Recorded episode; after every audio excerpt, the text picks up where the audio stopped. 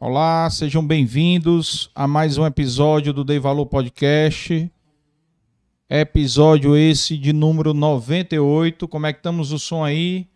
Pessoal que está assistindo aí no, no, no chat, por favor, dá um ok aí, um joinha aí se o som estiver bacana. Que a gente tava com uns, pro, uns probleminhas técnicos aqui, tá? Então demoramos um pouquinho aí a iniciar por isso ok?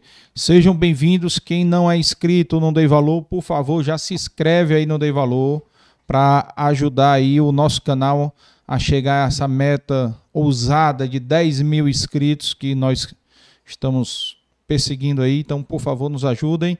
E também para ficar é, por dentro da nossa agenda de convidados, tá? Vocês ficam é, convidados a nos seguir no Instagram, então, Dei Valor Podcast no Instagram, vocês têm agenda, tem os, os cortes dos convidados, tem bastante coisa interessante lá para vocês é, acompanharem. E também o episódio ele fica disponível né, no dia seguinte, tá? Então, a partir de amanhã, a gente coloca ele disponível no Spotify para quem quiser escutar, praticando atividade física, viajando, aonde quer que seja, ouvir os nossos episódios, tá?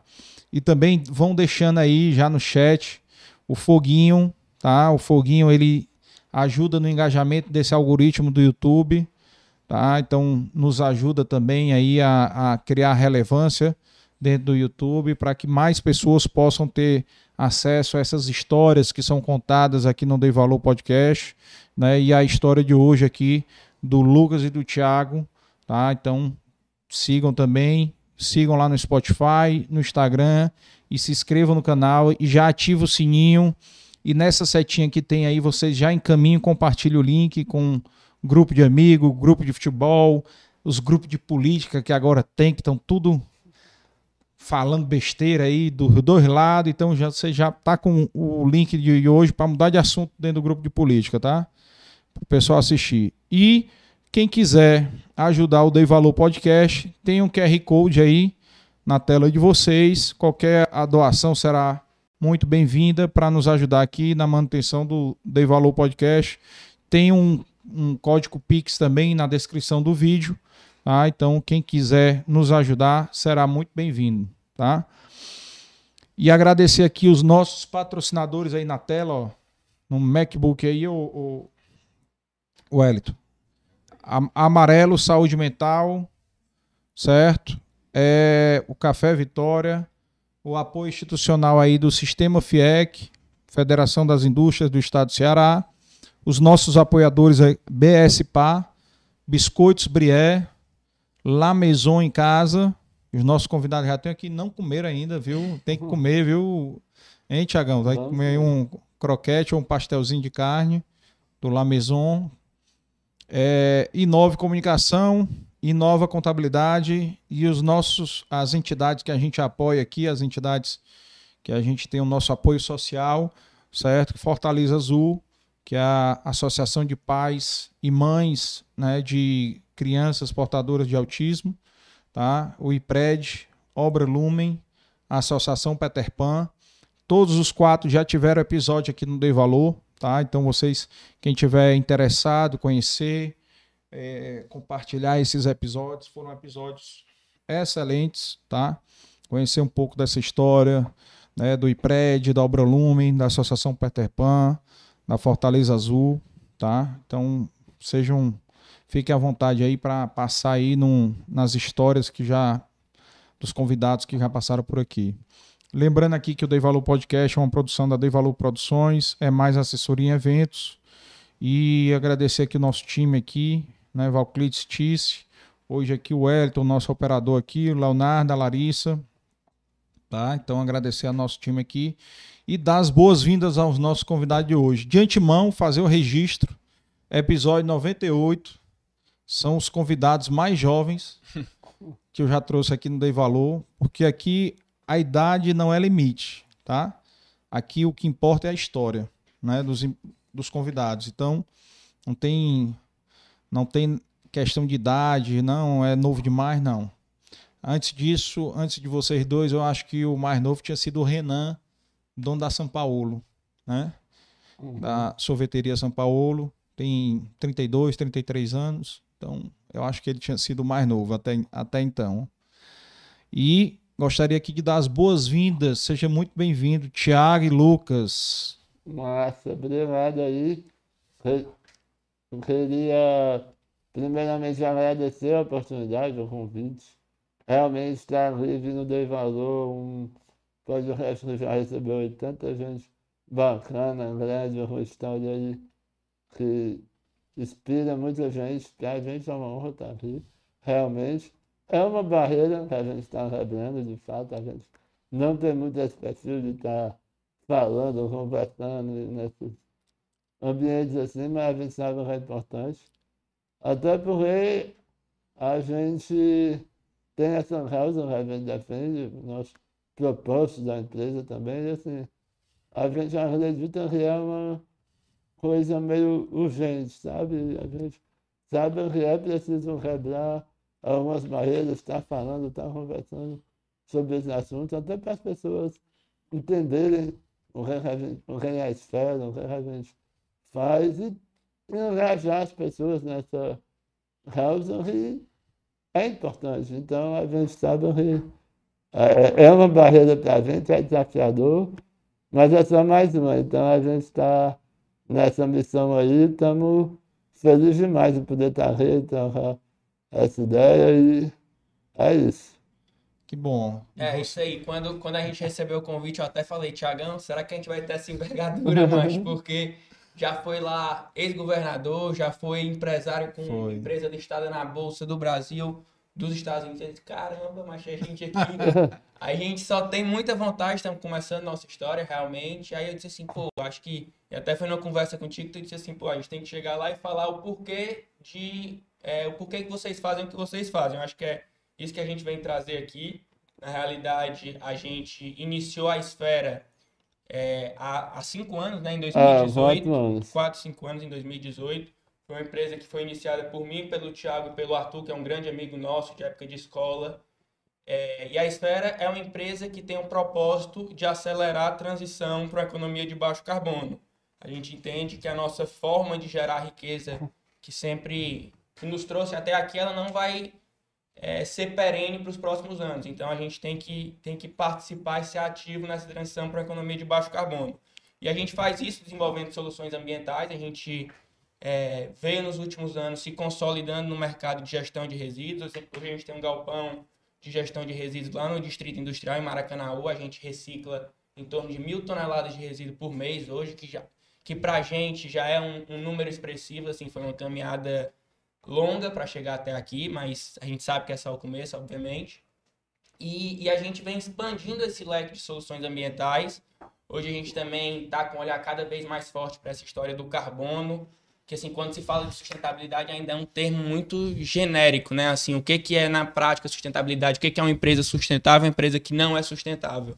Então, uhum. Então, assim, foi se desenvolvido esse, esse conceito de crédito de carbono, e a gente, e a gente vem desenvolvendo um software que a gente está soltando para o mercado, que é um software para mensurar essa pegada ambiental das empresas, ou seja, a empresa entender é, onde que mora o, o, o real impacto da sua operação e, em cima disso, conseguir desenvolver uma gestão ambiental estratégica. Então, assim, essas são, são as duas frentes principais aí que hoje a gente vem trabalhando quanto empresa. E, e é isso, né? Ah, que bom, que bom. Mas vamos conhecer mais detalhes aí, vamos conhecer mais detalhes, vamos conversar. Aqui, como eu falei para vocês antes, aqui a, a, a, vantagem aqui do Dei Valor é que não tem tempo limite, então o tempo uhum. aqui é de uhum. vocês. Tem muita coisa para falar sobre carbono, né? sobre sustentabilidade, ecologia, ecossistemas, de tem muita coisa para falar. Agora, uma coisa que eu também esqueci de falar, tu falou aí negócio de listada, empresas listadas que eu recebi aqui. Então, um outro fator que também não é limite aqui é faturamento. Sim. Então, tanto faz, independente do faturamento, independente da idade dos empreendedores, né? O foco é nas histórias, né? Uhum. Então, não é porque que o empreendedor é, é bilionário Porque do mesmo jeito que sentou aí um bilionário, senta vocês, vão sentar outros, então é independente de tamanho da empresa, certo? E eu queria aqui só fazer um registro aqui também, já do mandar aqui um abraço aqui pro pro recebi grandes referências de vocês, viu? E um deles, eu queria deixar um abraço aqui, registrar um abraço, porque é um aniversariante de hoje, que é o Daniel Demetrio. É. Certo? Dandan. Conhecido como Dandan. Hã? Não é não, que nem eu. É, tem esse mau gosto que nem você aí, né? Que eu, como um vascaíno, né? Então, sofredor. Não. Mas é isso aí. Ninguém é perfeito, viu, Tiagão? Ele Ninguém é perfeito. Rapaz, não sei se ele tá assistindo, mas eu queria deixar registrado, porque é aniversário do, do grande Dandan hoje. E ele falou muito bem de vocês quando eu disse, rapaz, tô com a ideia de levar os meninos, né? rapaz, vai ser massa. E, e outra que impulsionou foi a Luana, que tá aqui, que eu já vi que ela tá aqui, viu? A Luana tá Bacana. por aqui, já deu o ok aqui, a prima de vocês. Né? Tem histórias aqui que talvez aqui o avô de vocês não vão gostar de ouvir, né? Isso, mas... Hein? Ele tá assistindo aí, acho que ele vai, vai botar no mute para não ouvir, né? Mas é, é isso aí, a história é a construção, né, do que vocês fizeram, de como chegaram, uhum. né, chegaram até hoje e para onde vocês querem ir também, né? E aí tá tudo tem tudo a ver aí com o alinhamento de vocês do, da questão que é uma, uma coisa muito legal, cara, de, de a gente ver aqui com alguns convidados, inclusive um desses convidados aí que tu falou, que foi o Arizinho, que é o propósito, né? que foi uma pergunta que eu fiz no final do episódio dele. E aí e ele respondeu com o propósito, né? Porque eu disse, eu disse, Ari, cara, é, no final de semana que ele veio aqui, tinha acabado de sortear, ou a Mega Sena estava acumulada, é, estava acumulada em 180 milhões, sei lá. Eu disse, cara, tu tem é, dezenas de bilhetes da Mega Sena acumulada, né, que vocês construíram, né? Por que, que tu não vende a empresa Aí-se embora morar nos Estados Unidos, né? Uhum. A pergunta a primeira foi a pergunta final, né, que uhum. eu fiz para ele, né? E a resposta dele foi o propósito, né? Porque tem um propósito de fazer algo diferente, algo grande pela educação, né? Sim. Então, é, que, que motiva, né? E, e também era a outra coisa, ele, rapaz, o que, que eu vou falar para minha filha? O que, que papai faz? Não, joga golfe. Entendeu? Sim. Então tem, também tem a questão não só do propósito de ser exemplo, né? É isso aí. Uhum. De ser exemplo, entendeu? A próxima geração aí. Então, legal, cara, legal. Cara, assim, sabe que esse projeto aqui do Dei Valor nasceu de um projeto de um livro que o avô de vocês participou. Inclusive que depois vou marcar para ele vir aqui, né? Para é. conversar aqui, aí vocês vão aperrear ele lá é. no chat, lá, quando for a vinda dele aqui tá? Mas vamos contar aí um pouquinho aí como é que foi, contar um pouquinho do Lucas e do Thiago, onde vocês nasceram, para quem está ah, assistindo aí, que, que, que é de fora, né? Conhecer quem é o Lucas, quem é o Thiago, qual foi o ambiente que vocês cresceram, né? Até a questão da, da faculdade, da questão escolar, o que, que vocês se encantavam, né? Gostaram, que fizeram vocês tomarem esse, essa decisão de empreender para o lado ambiental, né? Uhum. Então, falar aí um pouco aí. Fique à vontade aí, Tiagão, para você falar aí. Não, pois é, assim, a gente teve a sorte de nascer ao lado de uma, família de empreendedores, né? Já, mas tipo assim, sempre nos deram todo o suporte uhum. em tudo que a gente precisava, né? Tanto na empresa como na vida também. Eu para superar minhas dificuldades eventuais do dia a dia, na verdade, eles transformaram isso em algo que nunca foi dificuldade, sabe? Então, é, foi uma coisa é, estranha de falar, foi natural desde o começo, sabe? Tipo assim, uhum. o ambiente onde a gente nasceu era um ambiente empreendedor e motivador, que você tem que você tem suas dificuldades, mas você vai encarar elas, vai saber usar o lado bom delas e vai se rir e não vai estar se lamentando. A gente sempre conviveu com esse discurso e não deu rir da nossa vida também. A gente foi se aproximando de pessoas que foram sempre nos arrastando para cima, sabe? Nos motivando, enfim. É mais no dia a dia, é uma coisa que para mim é muito natural, tipo assim, porque está no meu convívio, mas eu tenho a certeza de que esse é o maior diferencial para hoje, a gente, eu 25 anos, 23, a gente está construindo uma empresa, está alinhado em propósito com o negócio, a gente faz, acho isso também ajuda muito, porque, tipo assim, quando você faz uma coisa por uma razão, é muito mais fácil do que quando você simplesmente quer fazer uma coisa para não estar tá parado, sabe? A questão do propósito aí. O Alizinho citou também. Mas então é isso, tipo, eu, eu vejo que a gente teve esse privilégio e essa bênção de ter pessoas muito boas perto da gente desde o nosso.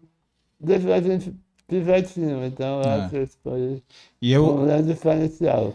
E eu já tinha visto vocês, não conheciam, há muitos anos atrás, quando vocês eram criança, via o, o doutor Assis passeando de charrete. É. Vocês lá no, em Guaramiranga, no sítio dele, né? É, que vocês iam muito, que ele enchia os primos lá na charrete, né? Uhum. E de vez em quando a gente passava na estrada, né? Que o, o doutor Assis é vizinho do papai, né? No sítio de, lá, né? Bem pertinho. E a gente passava constantemente ali pela estrada. Então via e, e via ele encontrava muito Marcelo, né? Tio de vocês, Marcelo e a Karina, né? Tia também estavam lá com, com os filhos. Mandar até um abraço para eles, para o Adalberto, para Sandra. E também, principalmente, né, cara, mandar aí para os pais de vocês, né? Também que tem um. Com certeza tiveram aí um, um, um, um peso gigantesco aí na formação de vocês, né? Uhum. Na formação de vocês que são hoje que. Rafaela, né?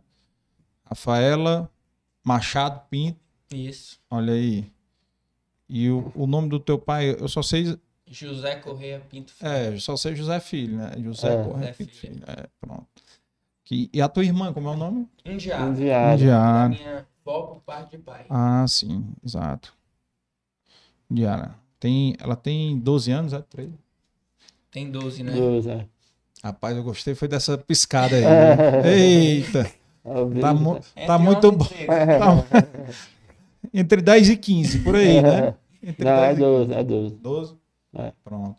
E aí, fala aí, onde foi que vocês estudaram, Lucas? É, só, só contribuindo com isso que o Thiago falou, eu acho que essa, essa base que a gente teve, ela é. foi muito especial e muito importante para o nosso desenvolvimento, sempre foi, assim, desde, de, desde lá da infância, quando a gente ainda não tinha voz para estar tá tomando nossas decisões, eu acho que a gente trilhou um caminho muito bacana, assim, das escolas que a gente foi colocado, e depois todo como foi guiada toda a nossa infância, como foi construída a minha relação com o Tiago. Acho que eu acho que foi uma contribuição muito grande dos nossos pais, dos nossos avós que sempre sempre estiveram muito próximo.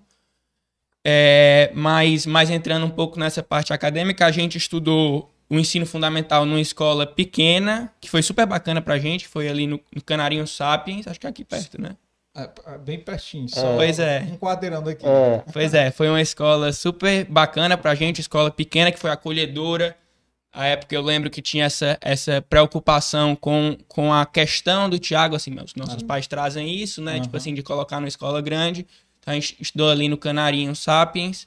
Inclusive foi lá que a gente conheceu o Arthur, que é o nosso outro sócio. Então, assim, construímos amizades lá, que são amizades que, que ficam até hoje. E uhum. aí, é, quando eu estava no oitavo ano da escola, a gente, quanto família, foi passar uma experiência fora nos Estados Unidos. E aí também um movimento dos meus pais, que os dois tinham feito intercâmbio para os Estados Unidos, entendiam que isso era uma coisa importante para a gente. O Thiago tinha essa limitação por não conseguir ir sozinho, então vamos todo mundo quanto família. E aí a gente foi para Santa Bárbara, na Califórnia, foi uma experiência incrível para a gente, assim, para mim também particularmente fui mais novo, eu fiz o meu último ano de middle school lá. E aí foi uma oportunidade muito grande para sair um pouquinho da, da toca, né? Assim, é. se desafiar e tal. É, e começar. Porque lá vocês não tinham família para apoiar, só pai e mãe, né? É, a gente é, tinha, a gente tinha um núcleo familiar, mas aí você sai daquele ambiente. De amigos, né? Aí tem a dificuldade da língua também, né? Assim, então uhum. acho que isso é uma coisa que a gente que também vê muito da família do, do enfrentamento. Assim, a dificuldade sempre tem, mas a gente sempre foi muito educado para enfrentar, inclusive mais uma vez estar aqui para a gente foi é um, é um desafio que a gente vem, vem encarando, mas trata, tentando tratar cada vez com mais naturalidade. É. E aí depois a gente passou um ano nos Estados Unidos, voltou para cá, o Thiago ainda estava no Farias Brito, né? Tava. E aí eu, eu eu, fui, eu entrei no Farias Brito também, a gente estudou os dois na turma olímpica lá. É, passamos dois anos e aí voltamos para os Estados Unidos de novo para mais uma experiência de um ano e aí dessa vez eu fiz high school. O Thiago estava no college lá. Hum. E, e aí, quando, quando eu voltei, assim, em estando lá na high school e vendo todos os meus amigos com esse processo de aplicar para uma faculdade, eu disse, pô, acho que eu vou querer fazer minha faculdade aqui mesmo. E aí voltei para o Brasil no terceiro ano da escola, meus amigos todos com um olhar é, para Enem, para o uhum. processo como ele era.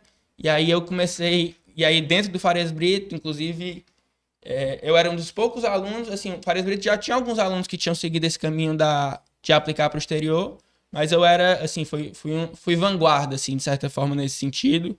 E, e, assim, a grade curricular, eu acho que os, os alunos que, que aplicaram sabem, assim, a grade curricular para quem está aplicando é muito diferente. Assim, o, que a, o que a faculdade dos Estados Unidos espera são projetos extracurriculares, são as suas notas todas do high school, é, são cartas de recomendação dos professores. Então, assim, o meu terceiro ano foi muito diferente de um terceiro ano convencional dos alunos brasileiros. E foi aí que a gente startou alguns projetos extracurriculares para fomentar, alicerçar minha, minha aplicação. E aí, nesse tempo, eu comecei um projeto de. que tem, tem a praia acessível aqui, né? Que é um projeto da prefeitura, mas a gente Sim. via que muitas pessoas não conseguiam. cima, né? É.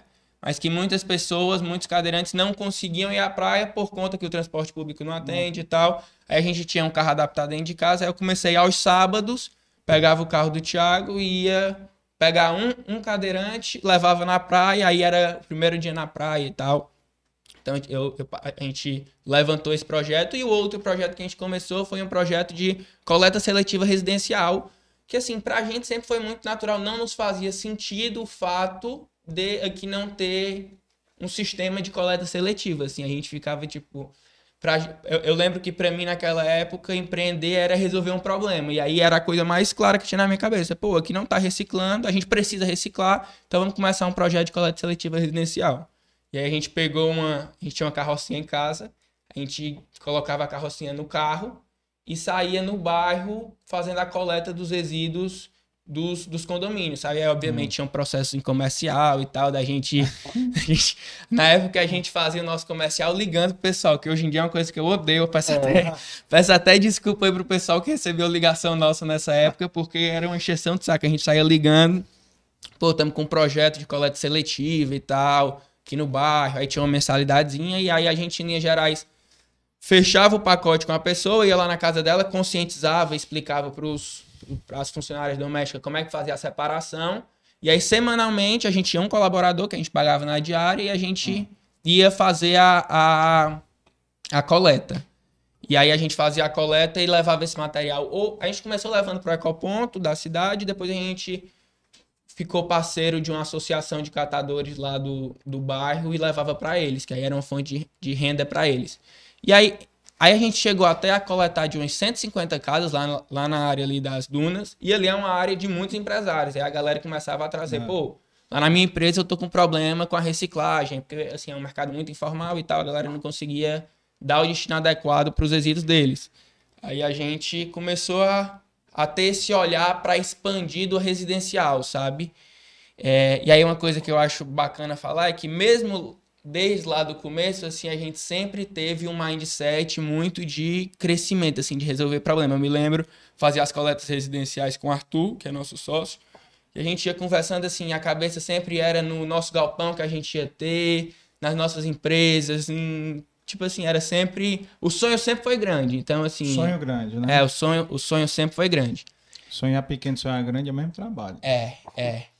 E não aí, é, e aí a gente foi evoluindo e chegou um tempo que o meu pai tinha um terreno no Eusébio e a gente, pô, vamos vamos pegar esse terreno que estava lá parado e vamos começar um processo de trazer o material para cá, a gente valoriza esse material e comercializa. Tipo assim, ao invés de a gente estar tá doando, vamos começar a olhar para esse para esse resíduo como commodity, vamos, vamos agregar valor. Agregar um valor e vamos comercializar. É, aqui, outra coisa aqui é que a gente pode ir e voltar no tempo, viu? Uhum. A gente pode ir lá na frente, depois voltar, lembrou de um assunto, fazer uma, algumas perguntas, e aí eu já vou perguntar. Cara, como é que foi essas ideias aí que tu começou a falar? Como é que foi é, o posicionamento do Zé Filho e da Rafael? Macho, meu pai é um, um empreendedor nato. Ele é um cara que, tipo assim, a gente dá uma ideia, tipo assim, ah, pai, tô pensando nisso. Ele sempre é, tipo assim, ah, tá, tá pensando em lixo, vamos, vamos falar com a Marquise, vamos, tipo assim, é sempre. Ele é, um, ele é um comercial muito forte, assim, ele é sempre o cara. Falar Marquise, Zé Carlos vai estar aqui dia 8. Bacana, bacana. Então, tem um... e, ele, e ele sempre foi um cara que acreditou muito no nosso projeto, assim, ele até fala hoje, tipo assim, ah, imagina o que que eu. Porque a gente falava da coleta residencial como se fosse o, um grande negócio. Eu dizia assim, ó, pai, que o cálculo é simples. Se a gente pegar aqui mil casas, mil vezes essa mensalidadezinha aqui que a gente tá cobrando, a gente vai enricar com esse negócio. E ele, ele, ele, pô, né? Não é bem assim. Uhum. Então, mas assim, ele sempre foi apoiador, sempre abriu portas, sempre. Mas botava o pezinho no chão de vocês quando saía um pouquinho, puxava é, um ele, pouquinho. Ele, ele sempre direcionou a gente, mas ele sempre foi um cara que deixou a gente bater cabeça, assim. Tipo assim, ele não ficava podando o que a gente pensava, o que a gente queria fazer. Tipo assim, ó, você tá se tu, se tu acredita que é para fazer assim, faça, tente, quebre lá a cara, volte e uhum. tente de novo. Então, assim, é por isso que eu falo que eu acho que essa nossa base ela foi muito, ela foi muito importante para o nosso, pro nosso processo. Eles foram, eles foram grandes apoiadores. E aí a gente deu esse passo pro, pro Eusébio, que aí a gente tinha lá um, um terreno agora pra gente e tal, começar a, a processar material. E aí a gente acabou entrando para o mercado de sucatas metálicas. Assim, a gente estava coletando resíduos em gerais, viu que aquilo não estava caminhando, e aí focamos em sucatas, sucatas ferrosas, desculpa. E aí a gente, a gente coletava resíduos, a gente comprava resíduo sucateiro e vendia para grandes indústrias que usavam esse material como matéria-prima. Que a gente tem duas grandes indústrias que a, que a Gerdau e a Dura Metal, que elas compram essa sucata e fazem os produtos dela. A, a Dura Metal, que inclusive o Fernando Cirino já teve aqui, né? Já. Ensinou aqui em cima, aqui já. Pois é, eles fazem os tambores do, de freio dos caminhões da, da Mercedes, né? A Gerdau, uma, uma indústria gigante. Então, assim, a gente começou a abastecer essas indústrias. E, mais uma vez, mindset sempre, tipo assim, pô, a gente tem que crescer com isso, como é que a gente vai solucionar esse problema de economia circular. E aí, nesse mercado da sucata, a gente se deparou com a realidade que, tipo assim, era um mercado que a gente não conseguia agregar valor em praticamente nada. Era um mercado que era, tipo assim, chegava no sucateiro e tentava buscar alguma parceria com ele, aí, aí a gente fechava um valor lá de X centavos o quilo pelo, pela sucata dele, vinha um outro, pagava um centavo mais caro e ele vendia pro outro. É. Aí a gente disse, pô. Era um aí, mercado complicado, né? Foi, batemos, é... batemos cabeça demais. Mas isso, cara, isso, em todos os mercados acontece isso. É, né? é, mas essa experiência na sucata foi uma experiência muito, eu diria, quebrar paradigma, sabe? E tipo assim, a gente chegava lá, uma coisa 100% informal. Muitas vezes as churrascas eram assim, alternativo mesmo, você ia deparar com essa realidade, viver com essa realidade era, era realmente, foi muito agradecedor, sabe? A gente, uhum. eu, eu, por exemplo, eu, eu aprendi muito, tipo assim, uh, caramba, vamos deixar de ser um negócio de jovens e uhum. vamos agora fazer um negócio de gente grande, porque a galera que não tem, não tem a Isabel não, é É, o negócio é sério. Uhum. Aí, por exemplo, foi um negócio, foi porrada, foi duro, mas foi um negócio, eu diria, foi quebrador de paradigma mesmo, entendeu? A gente pegou uma ratonha que eu, eu considero ela nos ajuda muito hoje. Eu acho que é. essa visão que a gente teve, essa experiência, é uma coisa que a gente trazendo para a realidade da gente e o ambiente que vocês cresceram ajudou muito, né, cara? Porque é um ambiente onde vocês, numa reunião familiar, só tem empreendedor, né? É. Então uhum. o papo ajuda muito as ideias. a construção das ideias. Claro. E, e, e, o que, que vocês ouviam do, do avô de vocês? Meu filho, o que, que você tá fazendo, meu filho? Que negócio é esse, meu filho? Não, então, mas assim, é porque, é porque a gente entrou num. Quer uma aguinha, Tiagão? Não, eu só um uma água. Acho que a gente entrou, acho que a gente entrou mais uma vez, assim, o que, o que nos, o que nos motivou nesse mercado, assim, o, o, o ponto de partida foi, foi um problema, assim, a nossa visão foi resolver um problema que a gente via não tem solução para a economia circular, o nosso sistema de produzir riqueza era insustentável. Enfim, então assim, esse a gente, a gente foi motivado por um problema e a solução a gente foi descobrindo no caminho. Então, assim, enquanto você ainda não está muito claro o que você está fazendo, as pessoas por fora ficam olhando e ficam dizendo o que, que você está fazendo. Tem até um, um, fato interessante, assim, quando a gente entrou nesse mercado da sucata, a primeira operação que a gente pegou foi lá na Inas, na indústria naval, Na indústria que veio uma pessoa, um cara de fora, que era sucateiro lá de Recife, se juntou com a gente para fazer essa operação em específico, sabe? Hum. E aí lá a gente fazia, a gente maçaricava os navios que estavam Os restos de navio. os restos de navio. E aí esse cara de Recife tinha um contato com uma pessoa de exportação lá da Índia, veio um indiano, tipo assim, do nada a gente tava aqui com um indiano. Tem um navio ali no mar também pra pegar. Aquele o Não, mar mas- é Hope. É, aquele, ali, aquele ali não pode maçaricar não, que aquele ali é... Virou relíquia ali. É, é.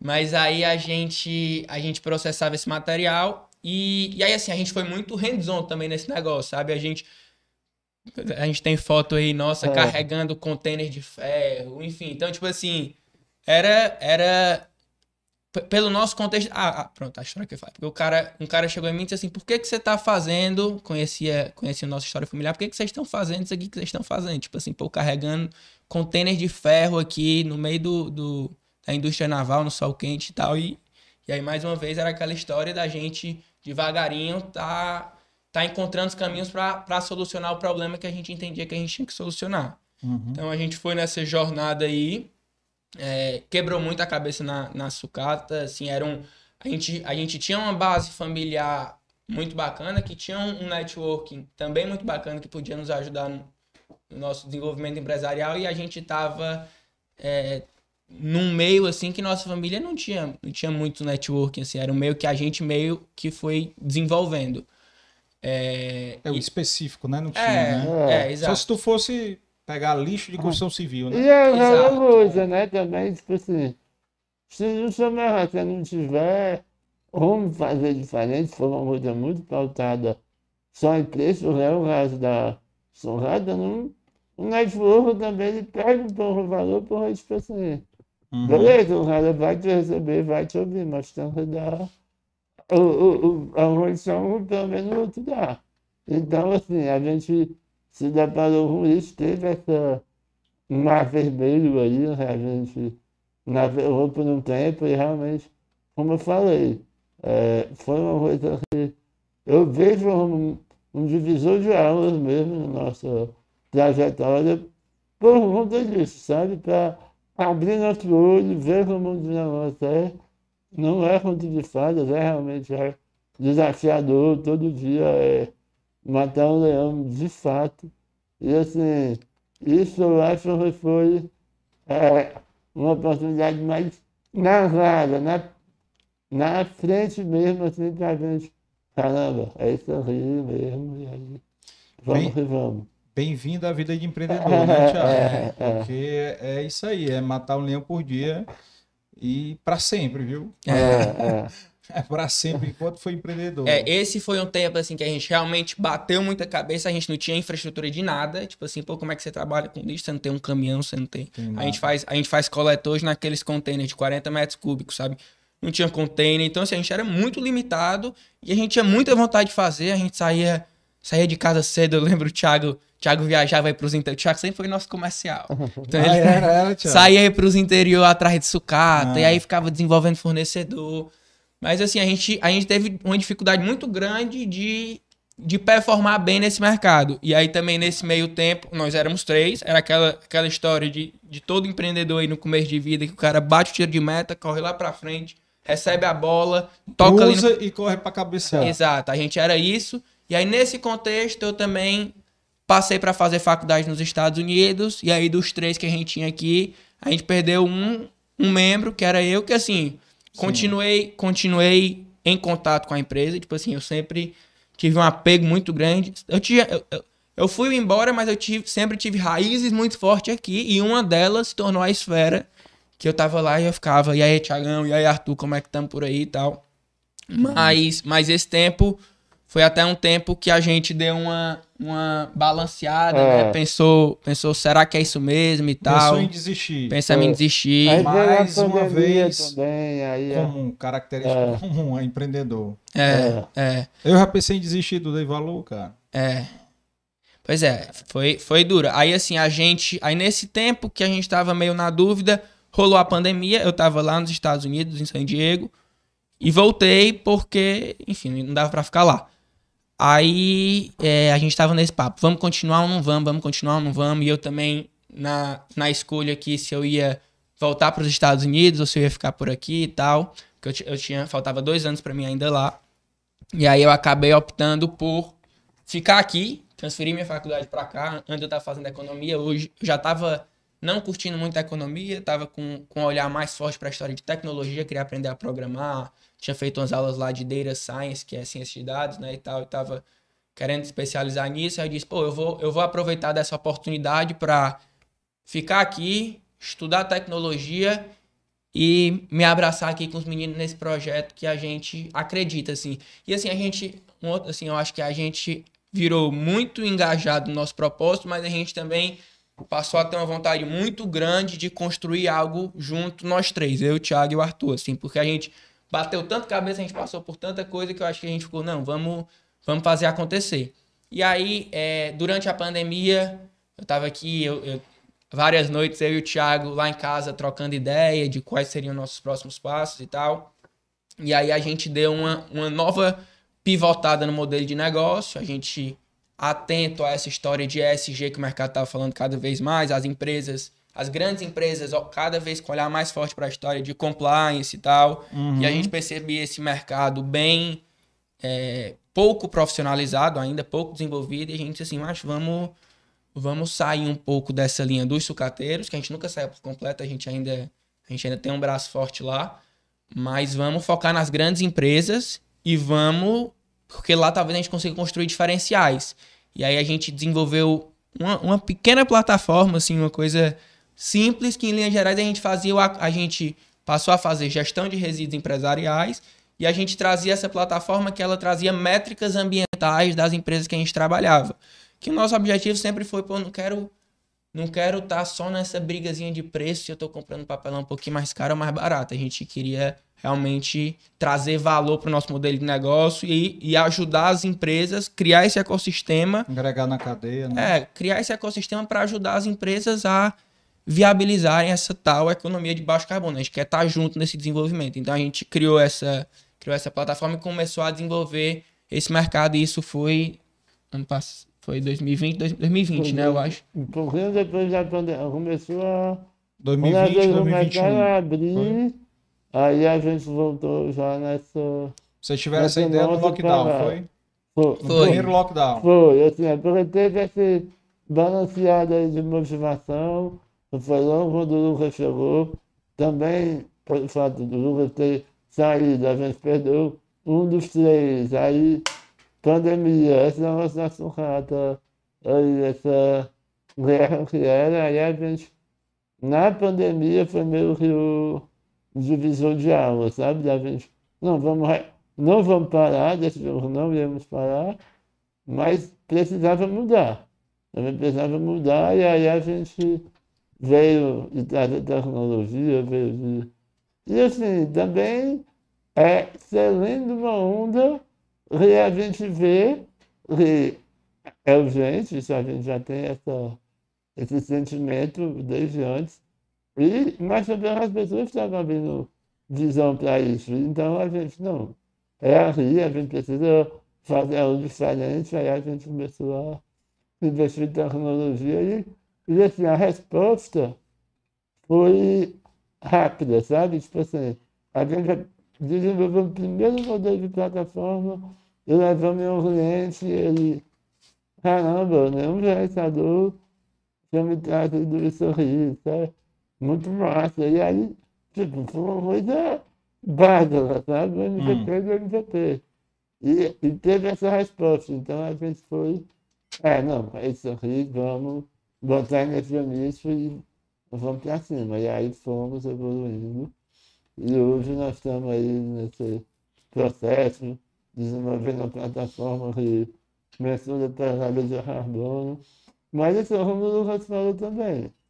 Sempre com esse braço de gestão de resíduos, assim, a gente ainda está nesse romance, é uma coisa que eu não acredito que a gente vai deixar de fazer um dia, uma coisa que está tá dentro do nosso DNA mesmo, devido uhum. à experiência. Mas, claro, estamos diversificando, acho que tentar abranger, desenvolver mais soluções, porque o nosso mercado precisa de soluções, entendeu? Uhum. Não tem uma solução, você quero uma solução para gestão de resíduos, para trazer sustentabilidade para o paciente. Hoje ainda você não. Se for perguntar, você não tem uma coisa. Ah, vou rodar da empresa para resolver o meu problema. Não. Isso a gente tem que. A gente vem trabalhando, desenvolvendo soluções, pensando, estudando e, é, e tentando aprimorar cada vez mais a necessidade dos nossos clientes. Sabe? A gente também teve uma oportunidade juntamente com Machado, por exemplo, que é professor familiar, né? E, assim, a gente consegue agora ouvir, pensar e, e desenvolver a solução pensada na dor do nosso cliente, sabe? A gente vai tentando desenvolver essa tal economia circular, enfim. Uhum. Tentando fechar o ciclo, né? Quem foram, quem foram assim, os, os primeiros clientes de vocês que, que deram a, a mão aí para vocês aí nesse começo? Aqui, cara, o canto, você pode falar o nome de qualquer empresa, viu? Não tem problema. Aqui não é proibido fazer mechan, certo? Então pode fazer mechan das empresas, pode fazer. É, aproveita e toma uma águazinha aí. E pode fazer mechan e pode também falar o nome das pessoas que deram a mão, né? Sim. Que eu, uhum. eu digo clientes, né? Família nem, nem se fala, né? Uhum. Vocês já falaram aí, né? Tanto dos pais como do, do, dos tios, avós, né? Que, que ajudaram bastante. E outra coisa, pessoal, que eu acho que eu esqueci de falar, de dar like no vídeo, tá? Dê like para ajudar na relevância, né? No algoritmo do YouTube aí, like e foguinho, viu? Like e foguinho aí nos comentários. Então, vão dando like aí, tem pouco like aí no, no, no vídeo. Então vamos ajudar aí a dar like aí, aumentar a relevância aí do vídeo. Diga aí quem foram aí as pessoas assim, os clientes que no começo aí Tu tava até falando, né? Só não falou os nomes aí. É, assim, teve a nível empresarial, quem abriu uma porta bacana pra gente foi um cara que, que confiou no nosso trabalho quando a gente estava começando, foi o, foi o Luiz Cláudio, da CB Distribuidora, que é um uhum. amigo, um cara que é, que é cliente nosso até hoje, a gente está gerenciando os resíduos dele. É, teve o. A gente, a, gente, a gente gerencia também os resíduos da Dura Metal. O Vitor, que é, que é diretor lá, é um, é um, é um cara super bacana, assim, sempre, sempre acreditou no nosso projeto. Assim, essas pessoas. Tem gente que consegue identificar, assim, que a gente. Esse propósito por trás do que a gente estava fazendo. Eu acho que o, o Vitor, o Luiz Cláudio foram pessoas que, que mostraram isso, abriram as portas e a gente, e a gente foi desenvolvendo junto. É, e aí, uma coisa que eu queria complementar também do que o Thiago falou, é, como a gente começou muito novo, a gente não teve a oportunidade de estruturar muito o modelo de negócio, assim, foi um negócio que aconteceu naturalmente. Então, assim, essa essa mudança de estar de tá ali trabalhando com só sucata e compra e venda de resíduos para começar a ter um olhar mais para grandes empresas, começar a estar tá mais ligado no que está acontecendo no mundo, começar a investir em tecnologia. É, eu acho que foi, foi, de certa forma, um amadurecimento desse nosso negócio que, tipo assim, talvez, talvez se a gente tivesse, se a gente tivesse começado o negócio mais velho, a gente talvez teria inchado e teria sido mais assertivo, mas a gente aprendeu muita coisa mesmo no caminho. Pedalando. A, pedalando, exatamente. Foi, a gente aprendeu tudo fazendo, de certa forma. Ah. É, e aí a gente teve, teve, tiveram essas pessoas que abriram a porta pra gente, a gente A gente e uma vem. dessas pessoas eu queria acrescentar também, mas é própria Jardal, assim, porque assim, no nosso início, a gente É, teve, produz a- muito lixo, né? é, a gente teve a relação tipo, Consome. é, ah, então vamos entrar na Inácia, ele já veio comprar lá, a relação lá. Esse parceiro nosso de Recife, veio, ele deixou a relação um pouco estremecida e tal, mas a verdade sempre foi empresa, a gente nunca teve nenhum contato familiar, eles acompanham desde o nosso início, Uhum. sabe? E eles sempre vieram apoiando o nosso fornecimento, sempre a gente precisou, assim, ah, é, de me fornecer, de ir crescendo, eles iam chorando juntos, sabe? Foi uma coisa que foi realmente acompanhada desde o início. Hoje, por exemplo, a gente tem uma relação com eles, a gente é operador logístico deles, a gente, tipo, eles fazem o comércio da torrada ferrosa e aí a gente vai e faz essa operação logística e que, por exemplo, ah, eu num cliente, ele, por essa parceria, eu consigo comprar outros materiais, entendeu? E da mesma forma, do outro formato, eu compro materiais para uma empresa, aí o ferro a gente faz em nome da Gerdau, é uma espécie de é, uma empresa que a gente chegou junto, desenvolveu essa relação e acaba é, fortalecendo mesmo, empresa está perto dos grandes. Ou seja, você tem a cabeça que manda chama- pega para Gerdau, é muito mais responsável do que mandar para um intermediário para depois mandar para uma grande indústria. Então a gente se aproximou da Gerdau, eles me deram essa abertura e a gente é, construiu com o nosso trabalho e construindo uma imagem lá dentro. Por isso eu também quis, A Gerdau é a maior cliente de vocês hoje? Acredito que sim. acredito assim. É, né? É, a gente, a gente, como o Thiago falou, a gente é operador logístico dele, a Gerdau. Hum? Opa. Caiu? Vai, tá bom. Ah. É, a, Ge- a gente, a gente hoje é operador logístico deles e eles alocaram ca- muito capex assim na nossa, na nossa empresa pra gente viabilizar essa logística deles. Eles movimentam quantidade imensa de ferro para abastecer lá o forno é, o deles. forno. né? E aí a gente, com sangue no olho assim para trabalhar, a gente foi crescendo lá dentro, começou com os piores clientes que ele tinha e aos, aos poucos a gente foi conquistando nosso espaço. Hoje, hoje eles mostram confiar no nosso trabalho e eles acreditam que são nosso cliente mais relevante. É, e aí é, é basicamente isso. Hoje a gente está com um olhar muito, muito forte para a, a gente, a gente antes a gente batia muito cabeça assim olhando para os fornecedores, para os grandes geradores de resíduo, a gente que a gente ainda busca, mas assim como é que a gente consegue fazer a gestão de resíduos de- desse pessoal. Mas, mas hoje a gente está cada vez com um olhar mais forte para as indústrias que utilizam resíduo como matéria-prima e como que a gente pode agregar valor no processo delas é, e, se colocar na, no, no mercado. Assim, a gente entende que a nossa função quanto, quanto gestor de resíduos é, é ser esse elo entre os geradores e a indústria de transformação.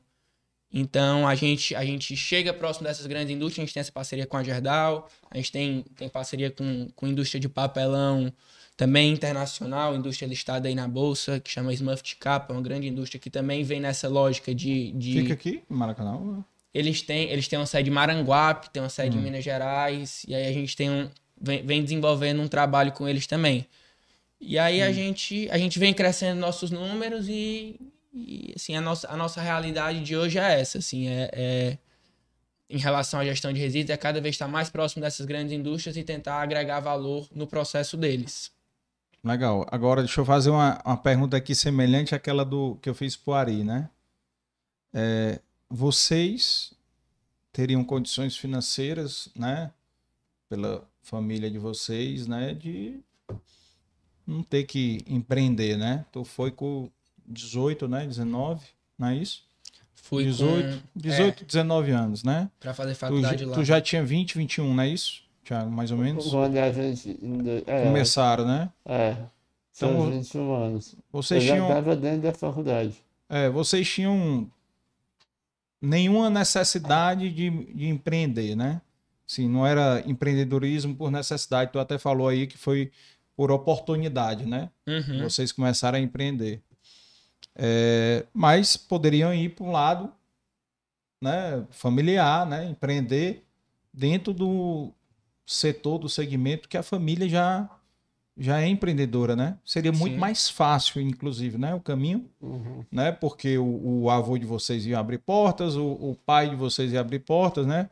Os tios, né? Também iam abrir portas, né? Então, assim, é, e obviamente, é, Tiago, você também, por causa da su- sua limitação, que ela é- é uma limitação só física, porque quem conversa cinco minutos com você, né? Eu vou até depois entrar num assunto aqui que o doutor Assis não vai gostar de ouvir, mas a gente entra aqui já já no assunto de Fortal, né? Que- É, tem uma fonte minha que tá no chat que me diz que você gosta de Fortal também, né?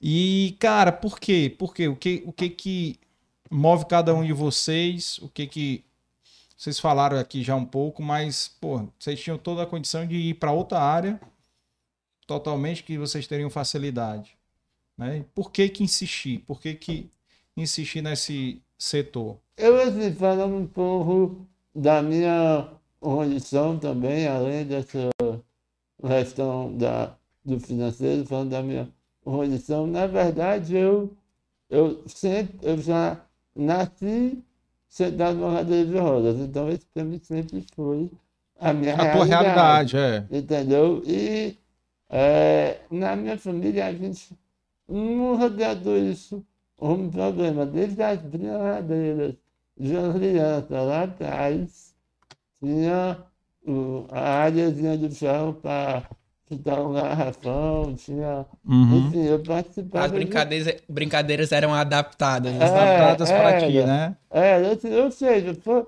eu fui entrando numa, num crescimento onde era, era, ele era o jeito do ele nunca foi tratado como ter sido problema de nada. Uhum. Então, Fala, fala aí um pouquinho para quem não conhece, quem tá público que não é da tua família ou que não é do teu ciclo, que tá ouvindo, uhum.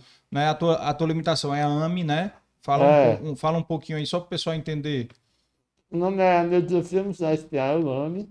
É, e ela pode ou você para, é, não para genético, mas ou ela pode se desenvolver depois de uma certa idade, tipo 3, ou ela pode vir mais cedo, da- desde o nascimento, e tem razões até que é preciso ser transcustomizado. Assim, a grande batalha da minha família no início da minha vida foi evitar essa tracheostomia, porque ia, poderia mudar assim, Qualidade de bastante minha qualidade de vida. Sabe? Sim. Talvez fosse difícil, eh, não sei também, mas talvez fosse difícil. Hoje, eh, a gente- eu tenho esse filho de vida hoje se não fosse esse esforço gigantesco que foi feito nos meus primeiros anos de vida. Uhum. E aí a gente reviu essa barreira no início e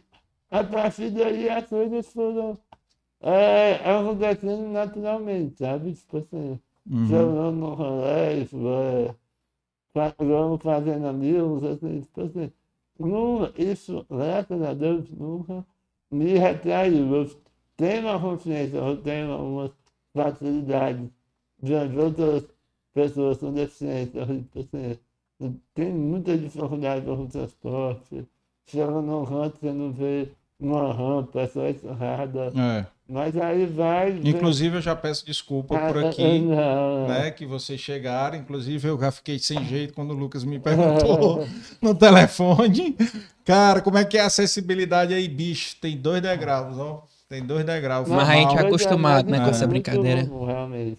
Tipo assim, é, é, um- é uma realidade que precisa mudar, mas assim, é muito comum e assim, aí eu chego lá, vai vir ó, três amigos meus, quatro amigos meus, levanto minha cadeira e já era, eu tô lá em cima, entendeu? É. Mas é, é, é- é aquela questão da cultura, né, cara, também. Que nem a cultura do, da, da reciclagem também, viu? Porque É, é, total. você tem que cada vez mais isso ser cultural, né? Das pessoas pensarem sempre no outro, na acessibilidade. Uhum. E na parte de reciclagem, é uma coisa que eu vejo dos prédios, cara. Os prédios tem, tem lá a, os depósitos bonitinhos da cor, né? Tem lá vermelho, amarelo, né? As cores do, dos depósitos né? que, da coleta seletiva.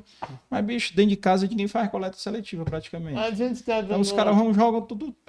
É. A gente estava numa festa agora, véspera do feriado, é, no evento inteiro, a gente rodou no evento inteiro. Não tinha uma lixeira. Tinha uma lixeira. Olha aí, cara. Não tinha uma lixeira dentro do evento. Então, assim, é, a área cultural, não sei mas desde a organização da coisa, eu acredito que ser pensado no todo? É, então, mas explica aí que essa festa que tu tava, pro teu avô que tá assistindo, tava só bebendo água, né? Água, água, água e refrigerante. Água e refrigerante, é, é. pronto.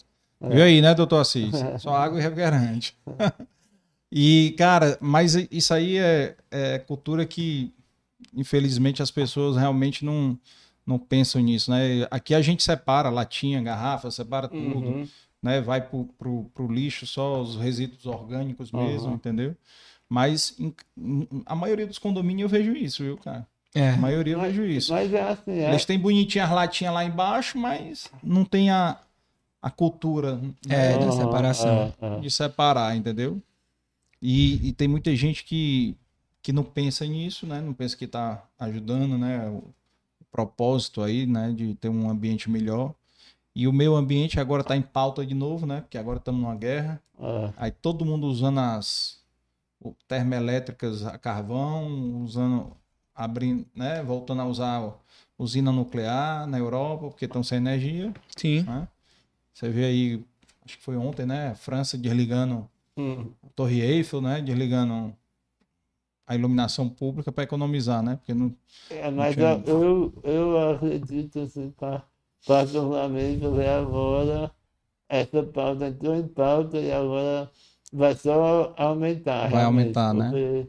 Assim, a gente está, quem vive isso, quem trabalha com isso, quem estuda um pouco em relação à situação climática, a gente sabe que a situação está no ápice da catástrofe, sabe? Assim, uhum. eu, eu sou uma pessoa, todo mundo que me conhece sabe, eu sou um cara 100% otimista. Tipo assim, é, eu sempre acredito no melhor, vai dar certo, a gente vai conseguir, mas realmente a gente está no momento aí. Tem que ser agora. Agora é a hora da gente se conscientizar. E eu acho que a gente pode usar dos nossos passado recente, agora com a pandemia, olhar isso para abrir ou não.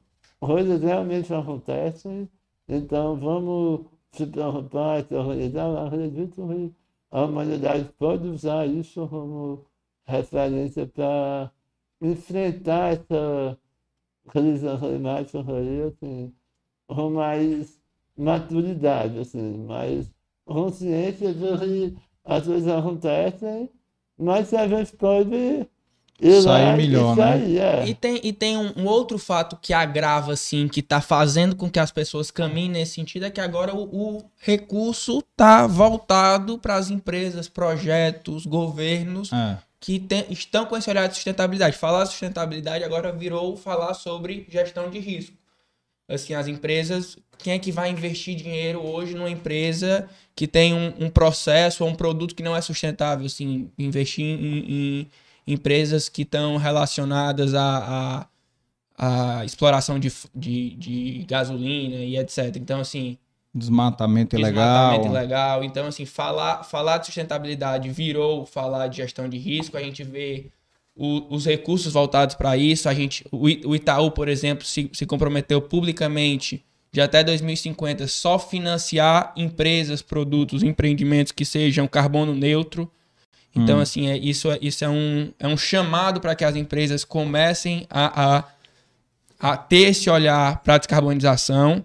A gente, eu estava eu tava lendo recentemente aquele, aquela carta para os CEOs que o, que, o, que o cara lá da BlackRock escreve todos os anos e ele, ele só fala de, de sustentabilidade, da importância das empresas começarem a falar em descarbonização. Então, eu acho que, que essa pauta realmente é, é, tá, em, tá em voga total. E porque por muito tempo falar em sustentabilidade foi um, foi um assunto trazido por, por ambientalistas. É, uhum.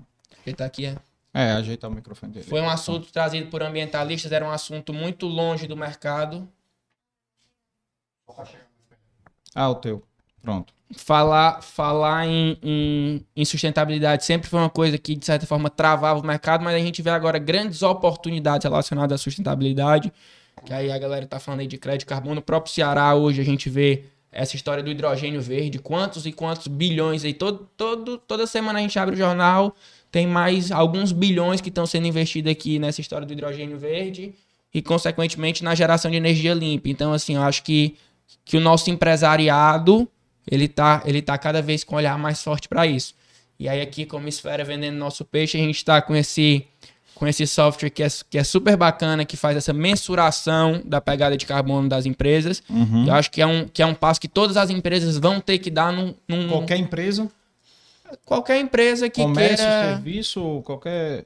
Ou indústria somente? Principalmente, assim, qualquer empresa, eu acredito que isso vai, vai virar legislação, assim, as empresas vão ter que reportar o impacto ambiental. Assim, o impacto ambiental é uma externalidade negativa que, que as empresas sempre geraram para o todo e que nunca foi computado. Então, você, você calcular o, o quanto que uma empresa gera de carbono é uma forma de você mensurar essa externalidade e você precificá-la. E aí, assim, hoje a gente está no Congresso aí as conversas, os políticos decidindo se isso vai ser um mercado voluntário, se as empresas vão tradear crédito de carbono numa bolsa ou se vai ser um imposto. Assim, é um mercado que está em formação, mas o fato é, as empresas vão ter que mensurar o impacto delas, elas vão ter que reportar esse impacto delas, uhum. e aí algumas vão buscar mitigar, outras comprar crédito de carbono, enfim, cada um vai, vai desenvolver o seu plano, mas, mas eu, eu entendo como urgente. E assim, se, se vão ser todas, eu não sei, mas assim, eu acredito que isso vai ser importante até a nível é, é, é comercial, um diferencial competitivo, assim, é, é,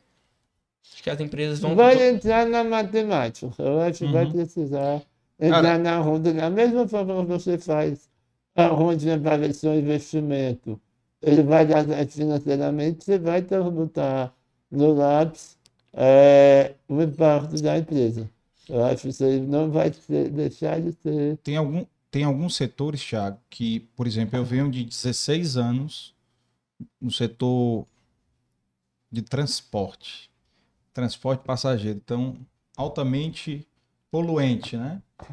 Porque matéria-prima principal é o diesel, né? Sim. Uhum. Então, é, uma empresa que a gente sabe que um setor que a gente sabe que é setor primeira necessidade transporte né uhum. liberdade de vida né? do, do, do, cidadão então precisa ter transporte público uhum. né mas que tem uma barreira gigantesca certo para para questão ambiental que a tecnologia é muito muito cara ainda né um ônibus elétrico e aí a gente não precisa nem ir para o transporte elétrico, não. Vamos aqui para o carro elétrico.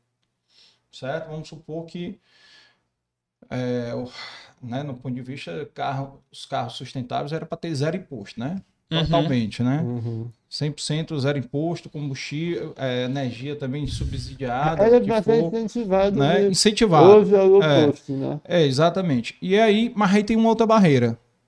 Você, vamos supor que todo mundo compra carro elétrico até o final do ano não tem infraestrutura. É. Não tem posto. Entendeu? Onde é que as pessoas vão carregar os carros? Tá é. entendendo? Não tem infraestrutura. Então é uma coisa que fica, às vezes, a sensação é do cachorro correndo atrás do rabo, né? Sim. Então, assim, de você não tem infraestrutura, você barra nisso, né? Mas mas vai acontecer. Mas vai acontecer de uma, é. de uma você maneira vê, Você vê as indústrias aí automobilísticas todas já tem comprometimento público de parar de, de produzir carro à base de, de diesel e gasolina, né? Vai tudo migrar para o elétrico em breve. Você viaja em Estados Unidos, Europa. Da maioria, né? É. Uhum. Maioria, você viaja em Estados Unidos, Estados Unidos e Europa, você vê já maioria, esse né, esse é, Europa é loucura assim já tem um ecossistema mesmo Estados sustentável e, e para carro elétrico muito forte então assim a gente já vê algumas indústrias se movimentando. Acho que a indústria do automobilismo ela, ela é vanguarda, assim, nesse sentido até, assim, eles... eles... A Tesla, né, nasceu já, num, Já com essa, com essa proposta, é, né? é. com essa proposta. Então já é um, um diferencial. Vocês têm acesso e vocês sabem se também tem disponível para outras empresas, mas especificamente para vocês, que é um negócio é, ligado a, a- a- a resíduos, né? Tudo. Vocês têm acesso a linhas de financiamento, linhas de crédito, de especiais para compra de equipamentos, para investir, para poder aumentar a capacidade de vocês? Assim, a- a já isso? a gente, nesse. Porque assim, a gente fez um, um, um processo junto com a consultora Mota Machado, que foi inventariar as emissões dela seguindo esse o padrão GHG Protocol, que é um padrão de mercado. Ah, é, esse, esse inventário vai vir a público próxima semana. A Mota Machado possivelmente vai ser uma- a primeira consultora do Ceará a reportar as emissões seguindo esse modelo de mercado. Pode dar spoiler aqui, não tem ninguém ouvindo. E, e, e assim, hoje. Assim, o hoje- avô deixa, o avô deixa. já tem, já tem sim algumas, algumas é, certificações ambientais que os bancos dão é, é, financiamentos melhorados é, por, por, é, por, ter, a- por a empresa ter adotado práticas sustentáveis. Mas é uma coisa que ainda está engateando realmente. E assim, os, os bancos e o poder público, eles têm um poder super relevante aí para para desenvolver esse ecossistema sustentável aqui pra gente. É, É, porque- que a gente, a gente vê que fica num- numa, numa situação seguinte. É, o empresário, o cidadão, ele tem consciência de que tem que, que ser mais ecologicamente sustentável, né? Mas aí quando ele vai implantar isso na empresa dele, o produto dele fica mais caro. é. E aí, em tempos de crise, o pessoal quer saber preço, né? Com certeza. Não quer saber se o produto vem com a embalagem bonitinha, de onde vem, que não sei o quê. Quer preço. No, no frigir dos ovos é preço. Né? Então aí É. você fica difícil de você concorrer quando você quer ser ecologicamente correto, né? ecologicamente sustentável. Mas aí o seu preço vai lá para cima, como é que você vai conseguir se manter no mercado, né? Sim. Então é uma, é uma matemática complicada, né? E eu acho que a nossa missão é um pouco disso também, assim, essas empresas que estão vindo com esse olhar de novo mercado, de sustentabilidade e tal, é, eu acho que a nossa grande missão é, é baixar esse ticket médio, assim, é tornar a sustentabilidade acessível. A gente até fala que a nossa, uma das nossas missões aí é democratizar a mensuração da pegada de carbono. Então, assim, tornar fácil que as empresas mensurem, que as empresas consigam desenvolver uma gestão de sustentabilidade tranquila, porque hoje todos esses processos são, são caros, são burocráticos, então assim, e aí, e aí você vê, tipo, um, um Elon Musk desse da vida, ele, ele tem um, um movimento semelhante, assim, né? Tudo é, é, conseguir, conseguir trabalhar em sustentabilidade em alta escala, assim, a gente, a gente busca, a gente mira em algo semelhante. É, legal, legal. E, e tá aí o que vocês deviam fazer quando sair esse relatório do- da Mota Machado. Vocês deveriam escolher o setor do- da construção civil como, digamos, inicial aí para vocês alavancar. Porque tem muita gente, inclusive é o setor mais prestigiado aqui, viu? Não dei valor. É. Já vieram João Fiuza, da Diagonal, José Simões, da J. Simões, né? Beto Student, Bespar, já veio, vieram várias construtoras aqui, né? O Patriolino, né?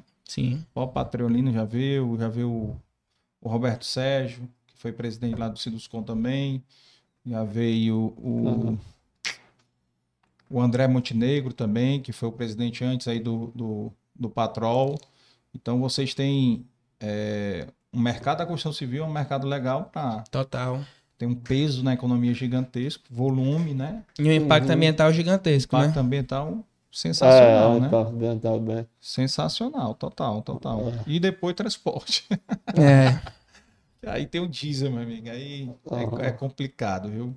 Complicado. Mas veja bem, nossa economia tem que continuar girando como ela vem girando, assim, o nosso, o nosso, assim, gente- acho que, vamos supor, nesse trabalho que a gente fe- fez com a Mota Machado, a gente viu que mais de 90% das emissões dela vinha da cadeia de suprimento da aquisição de aço e cimento.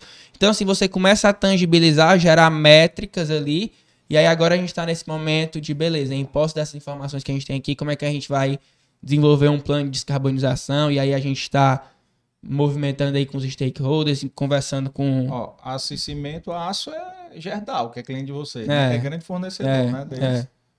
Mas aí essas grandes indústrias também hoje, acredito elas que elas estão, tem, né? elas estão nesse movimento também de pesquisa e desenvolvimento, de entender como é que ah. elas podem é, ter processo produtivo que impactem menos o meio ambiente. Eu acho que, que realmente agora a gente está num, num, movimento que todo mundo está falando sobre isso e efetivamente fazendo, porque a exigência tanto dos consumidores quanto da legislação está cada vez maior para isso. Então, assim, a gente, a gente vem, vem se preparando para auxiliar as empresas nesse, nesse desenvolvimento. E precisam, né, cara? Precisam bastante. Porque assim, as empresas, as empresas, elas. A gente sabe como é que é a realidade do empresário aqui. O empresário está focado no core business dele. Então o cara vai falar, o cara que está aí construindo seus prédios e tá, vai falar de descarbonização, é uma coisa coisa de, complicada, né? Ah. Então, assim, acho que. Demanda uma estrutura de back office muito grande. Tipo assim, tanto é as grandes corporações, as grandes empresas conseguiriam ter esse nível de debate. Isso também vem de acordo com o que a gente está falando aqui. A ideia de democratizar isso, de tornar acessível e tornar fácil. Tornar, é. tipo assim, para que o CEO, ao invés de ele ter que é, várias estratégias, ele conseguia entrar na plataforma, ver as emissões dele e, é, de forma mais nítida, pensar em ações que possam é, melhorar, diminuir o impacto da empresa dele, enfim. É, eu acho que essas duas coisas, democratizar, tornar acessível uhum. financeiramente, tornar fácil a relação ao conteúdo. Tipo assim, cada um conhece do seu, mas entender de tudo é, é complicado. Então, essa ideia é realmente essa. E, e né, pegando essa carona aí da sustentabilidade, né? Tu falou do hidrogênio verde. Inclusive, nós vamos receber aqui no dia 26 o Dr. Jurandir Picanso, né? que é um dos maiores entendedores aqui de hidrogênio verde, né, do Ceará, que é consultor lá da, da FIEC, né? Então ele vai estar aqui também com a gente aqui para falar um pouco sobre isso. E o hidrogênio verde, o, Ceará tem. A gente fez aqui no, no Dei Valor um especial sobre hidrogênio verde, viu? Bacana. Eu te falei não, não? Falei não, né? Acho, que não. Depois eu vou mandar o, o link dos episódios para vocês, certo? Uhum porque vale a pena assistir, que é um, é um, um... Diga aí, Thiago. Só me saber um pouquinho. Subir ele um pouquinho. É. E o... É. O Diego, Chama aí. vai dar uma colaborada aqui. Ajuda aí, Diegão. Pronto. Então, ajeitei, sabendo. Show? E o Ceará tá num, num, num digamos, num local privilegiado, né, cara, para o hidrogênio verde. Então, assim, tem um, um mar de oportunidade gigantesco aí com essas energias renováveis. Agora, o problema é que esses investimentos, né, o Ceará tem, parece que, é, 25, de 25 a, a 50, não me lembro agora quantos protocolos já foram, o volume exato, mas é tipo assim, 25 a 50 bilhões de dólares em protocolos assinados com o governo do estado de empresas né, que querem investir no hidrogênio verde no, no Ceará, né? Naquela planta gigantesca que vão fazer de torres eólicas, né? Parque eólico offshore, né? No, no Ceará, acho que é na altura ali do... Do Porto Pecém, né? É, é mais para lá um pouco, eu acho que já, já é na Paraipaba, por, por ali. E aí, mais offshore, né? Uhum. E, e e assim, são volumes de, de dinheiro gigantesco que realmente tudo se sai do papel, né? Porque o, o negócio é sair do papel, né? Você assinar o papel com um, um, protocolo de intenção é fácil. Agora vai assinar o cheque, né? Hum. Vai começar a construção, né?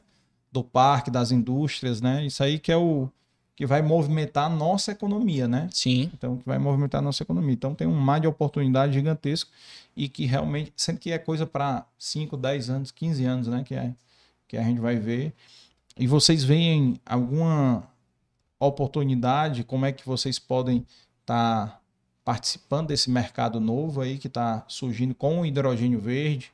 O que, que tem de possibilidades? A gente tem, a gente está cada vez aproximando mais dessa história de crédito de carbono. Assim, o Brasil como um todo é. tem um potencial de geração de crédito de carbono gigantesco. Eu acho que muita gente, muitos brasileiros ainda não perceberam isso, assim, da, da relevância que a gente.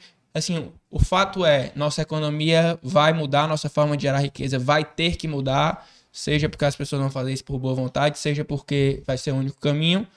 E, e, a gente tem um grande potencial, o Brasil como um todo, da, da geração desse crédito de carbono.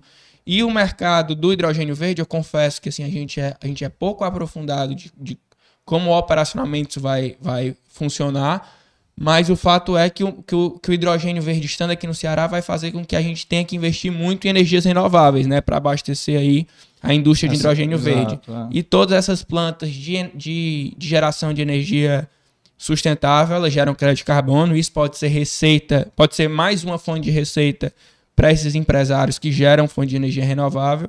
E a gente quer estar próximo nesse sentido, assim, mensurando essa, essa, esse impacto positivo e auxiliando esses empresários na comercialização desse crédito de carbono.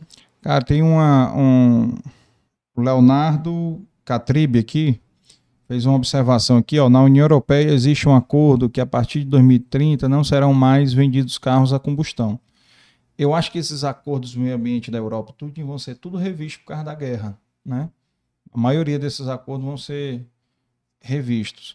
Mas em relação a essa questão é, de você colocar esses, esses acordos de redução, de emissão de, de gás carbônico para ter o crédito carbono, o que, o que o, os maiores clientes né, de crédito carbono, né, os maiores compradores serão a Europa, né? Sim. A Europa. Sendo que ele tinha visto a matéria, não sei como é que está hoje, que eles não estão pagando, né? Eles estão pagando? Não estão, que eu saiba. É, eu não, eu não sei. É, politi politicamente eu ouvi essa reclamação aí. Entendi. Entendeu? Então, assim, o, o, o Brasil em si, obviamente, o Brasil vai ter muito crédito de carbono pela manutenção da floresta amazônica, pelos seus biomas em geral, tudo, né? E a diminuição do resíduo, mas tem que pagar a conta, né? Com certeza. É? é, assim, é um mercado que está em formação total. Assim, nosso crédito de carbono aqui ainda não tem uma legislação clara de. Específica. De, é, né? de como é que se dá essa comercialização. Algumas pessoas falam que isso vai vir como imposto, outras pessoas falam que vai ser mais na linha de acordo setorial. Então uhum. é um uhum. negócio que está em desenvolvimento, mas assim, a nossa geração ela vai ser a primeira efetivamente sentir os impactos da crise climática. Isso é o que, que fala a ciência. E a gente tem o, IPCC, que é um órgão intergovernamental que baliza as discussões nessa história da crise climática, fala que a gente tem 12 anos para cortar nossas emissões pela metade, ou então a gente vai chegar num estágio que que a crise climática vai se tornar irreversível. Assim, alguns aspectos a gente vai começar a sentir e não vai mais conseguir reverter. reverter. Então, assim, eu acho que, que o momento é agora e eu sinto também que a gente, é, a nova geração, ela vem mais consciente da relevância de, de fazer isso agora. Assim, eu acho que a gente, que vai ser o nosso único caminho. É, mas realmente é um mercado que está em formação, assim, não tem não tem nada muito concreto, ainda está sendo debatido, mas, mas as empresas elas já têm que começar a se movimentar porque, como eu falei anteriormente, falar de sustentabilidade hoje é falar de gestão de risco. E as empresas que estão pensando a longo prazo, as empresas que querem que querem estar aí nos próximos 50 anos, elas certamente vão ter que adaptar a operação dela e trazer sustentabilidade para o centro da tomada de decisão. Quando se fala de ESG, é isso, né? Você ter critérios ambientais, sociais e de governança no centro da tomada de decisão. Quando se fala dessa nova economia, antes a gente era, a gente era balizado por uma economia de, de shareholder, né? As empresas só prestavam conta para os acionistas da empresa. É. E hoje a gente está falando de uma economia de stakeholder. E, e, e, isso, a gente já vê isso acontecendo na prática, assim, as empresas postando relatórios de sustentabilidade, é. não só o que elas estão fazendo, mas como que elas estão fazendo e por que, que elas estão fazendo. E eu acho que, que nós, consumidores, também temos um papel relevante aí nessa história, que é, que é ter um olhar para isso, para os comos e a gente ficar cada vez mais próximo das empresas que, que já estão no caminho certo, apoiar quem está fazendo certo, né? Massa, massa. É, uma, rapaz, eu faço normalmente a pergunta aqui para os convidados aqui. Fazer para vocês aqui. Vocês já estão totalmente ambientados aqui. É, normalmente eu dou um, um, horizonte bem menor, sabe? 5 anos, 10 anos. Mas para vocês, bicho, eu vou pensar é 20 anos, tá? Que é isso. Então vamos pensar aí o que, que vocês imaginam, aonde vocês imaginam que a esfera vai estar daqui a 20 anos. O que, que você imagina aí? Bora, Tiagão. Bota aí a. O que, que tu imagina aí? Eu, assim, 20 anos é uma coisa. Na nossa trajetória de orlato, Tu vai ter 45 eu, anos, mano. Pois é. Na nossa trajetória de orlato, tipo assim, a gente. É, é impressionante como o pensamento ele vai sendo construído, vai se modulando e as coisas vão, tipo assim, é, mudando ali. Você pensa é um caminho, daí você tem um insight, não é por ali, é por ali. Tipo assim, a gente tem esse apelo muito grande ao problema. Isso foi uma coisa que a gente uma vez a Tiana Rodrigues recebeu lá para conversar e aí ela trouxe esse insight. Empreendedor de negócio de impacto gosta do problema e não da solução, é apelado pelo problema. E a gente tem um pouco desse perfil, sabe? Ou seja, para mim dizer onde eu quero estar.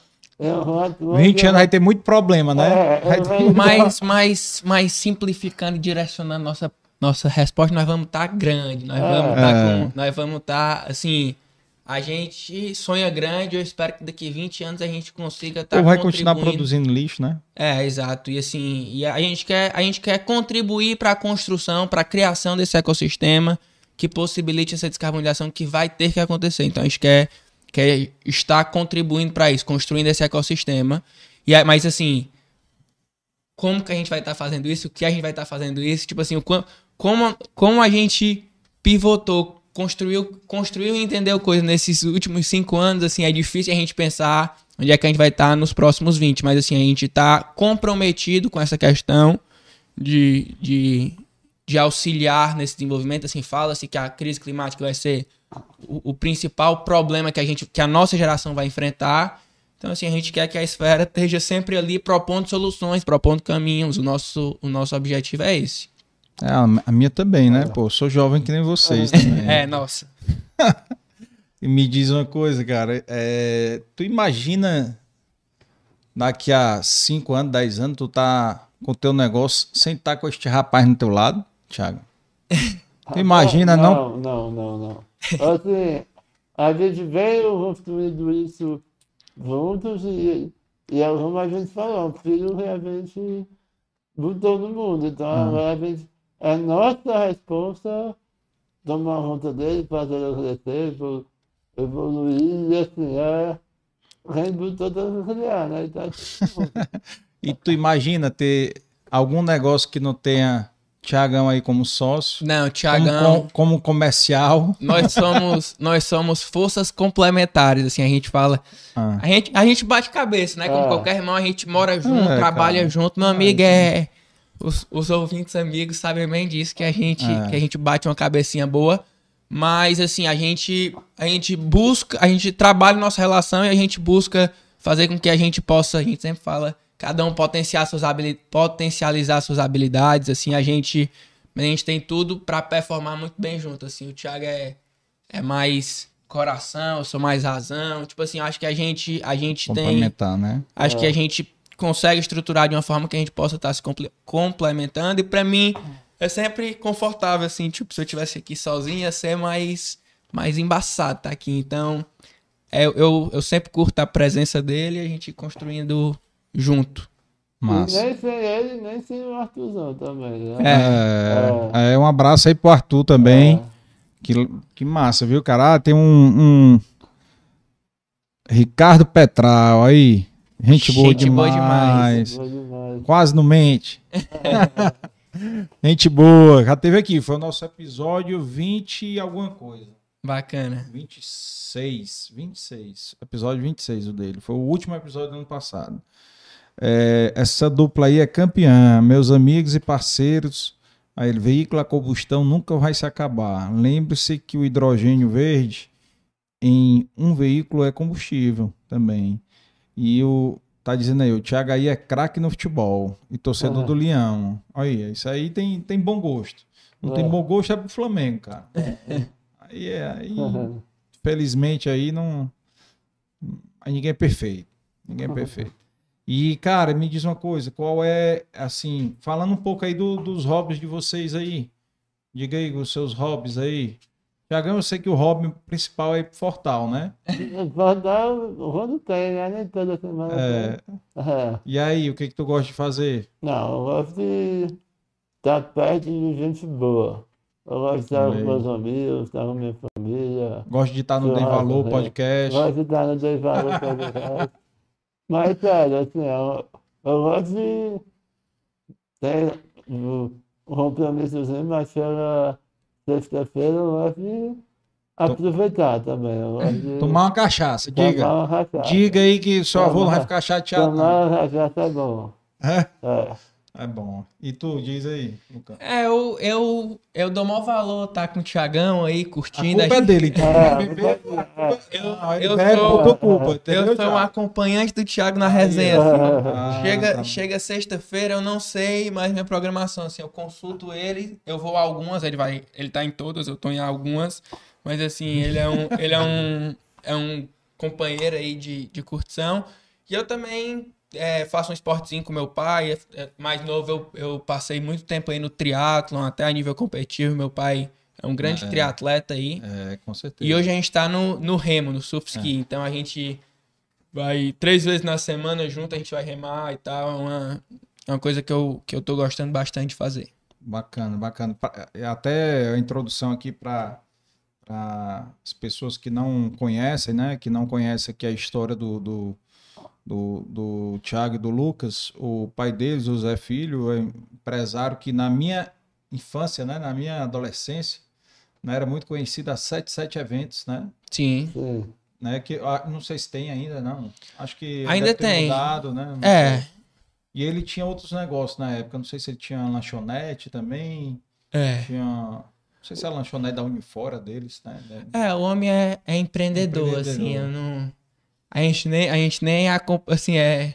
Ele tem, ele tem mais, algumas né? frentes, ele tem, ele tem algumas frentes aí, mas, mas é, ele é empreendedor e a 77 foi, foi um grande negócio aí dele aí no ramo de eventos que eles construíram, algo bem, É. bem bacana. Muita festa, muito, já muito, nasci no... muito fortal. Já nasci sendo incentivado. Aí...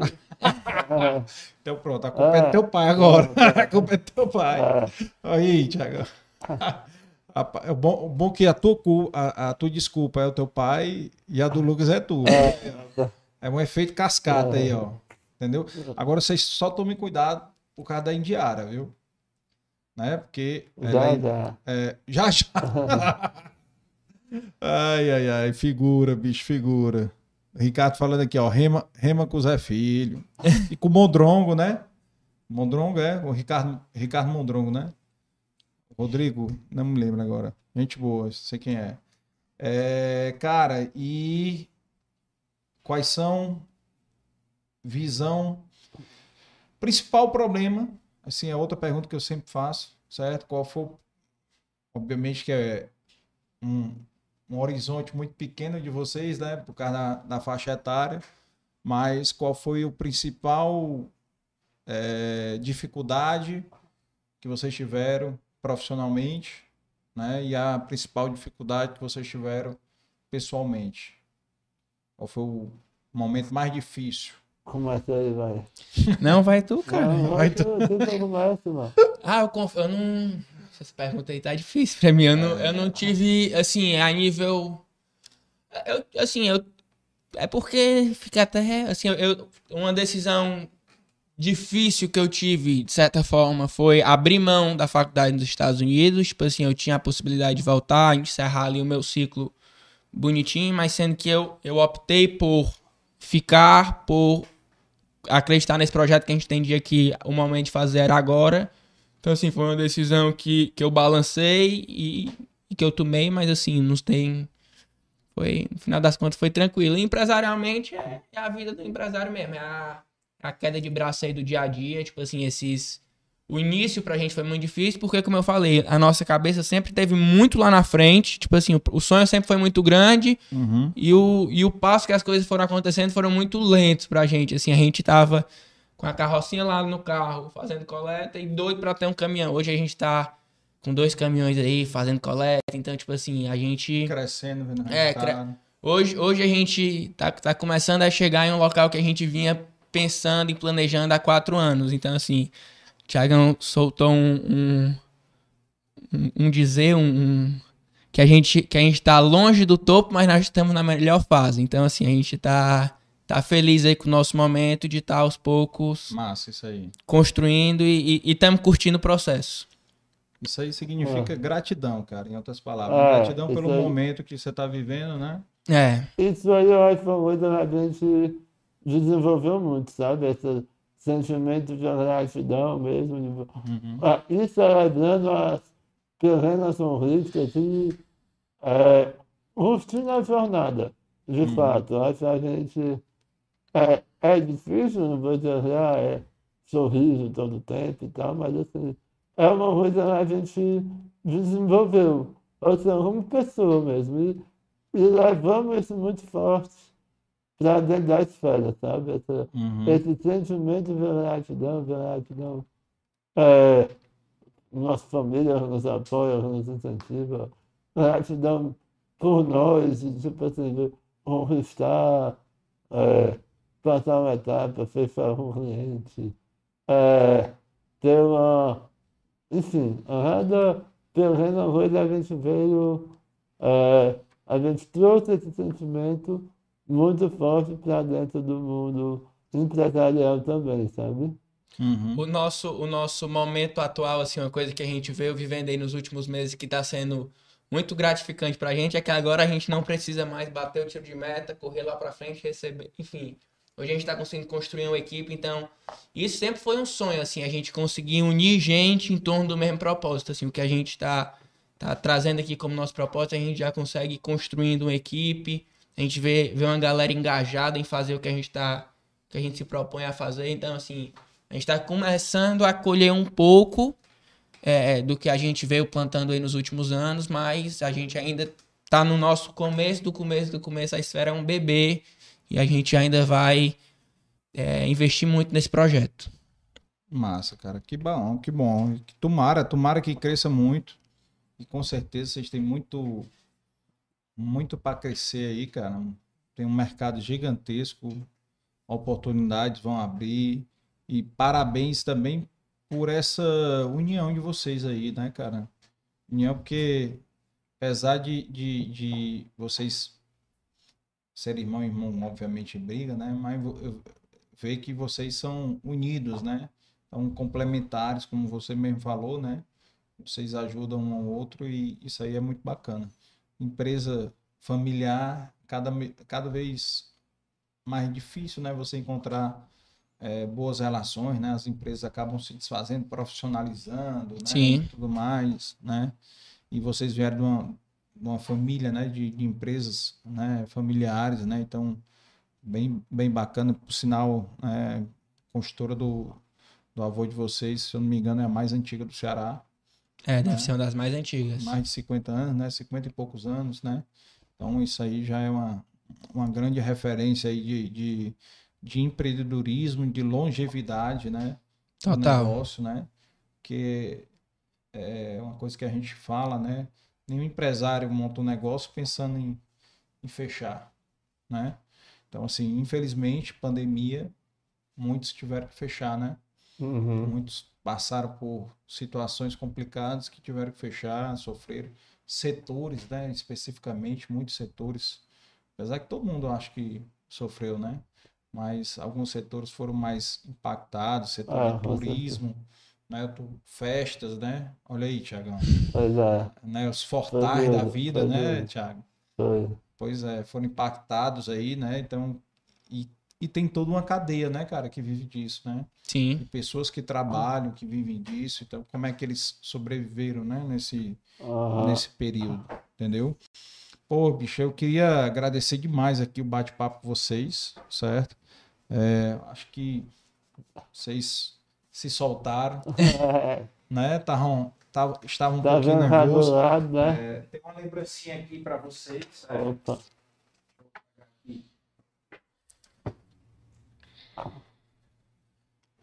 Uma canecazinha abre aqui pro.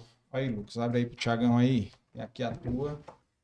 Canecazinha aí para vocês. Quero ver você agora lá, lá na esfera bebendo água nela, viu? Não, Manda, postando foto, viu, no seu Instagram. pronto. Olha aí. Deixa eu A distância entre a insanidade e a genialidade é medida pelo sucesso. Gostou da frase aí? Bacana. Massa. Olha aí, olha aqui. Vou mostrar aqui para ele.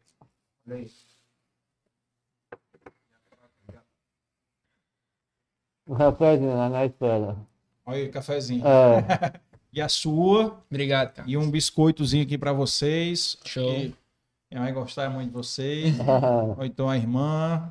Show. Também que esse biscoito da Brié, sensacional. E agradecer aqui, pessoal, agradecer todo mundo aqui que participou aí do chat. Só registrar quem estava aqui no chat. É...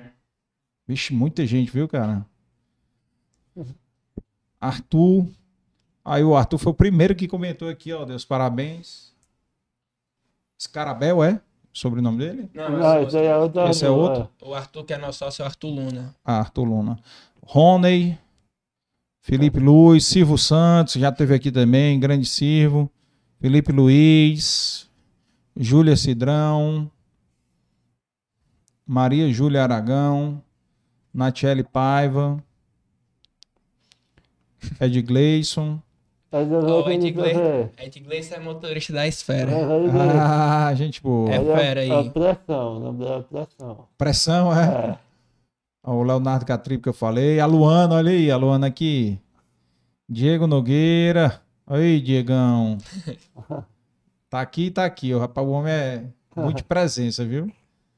Ítalo, Daniel Colares, Maria Júlia Aragão, Juju, Ticiane Costa, é mais, Mário, é, que mais? Nanda Quinderé, Átila Lopes, Rafael Machado, olha aí, audiência de vocês aí, Davi Lima, Lara Alves,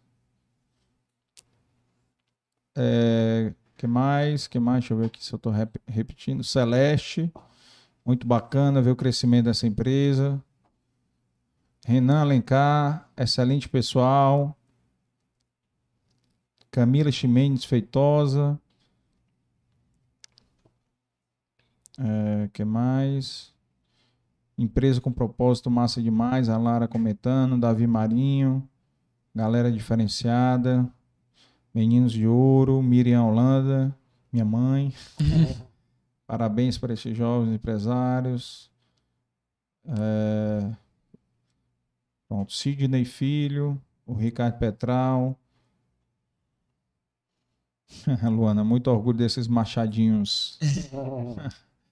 E, cara, que bacana, bacana demais compartilhar a história de vocês, vocês é, se virem de inspiração, que é, vocês, como eu falei aqui né, no, no programa, vocês poderiam ter ido para outro lado, né, ter um, uma vida muito mais fácil e, e optaram por empreender num negócio que vocês acreditam, num propósito né, diferente.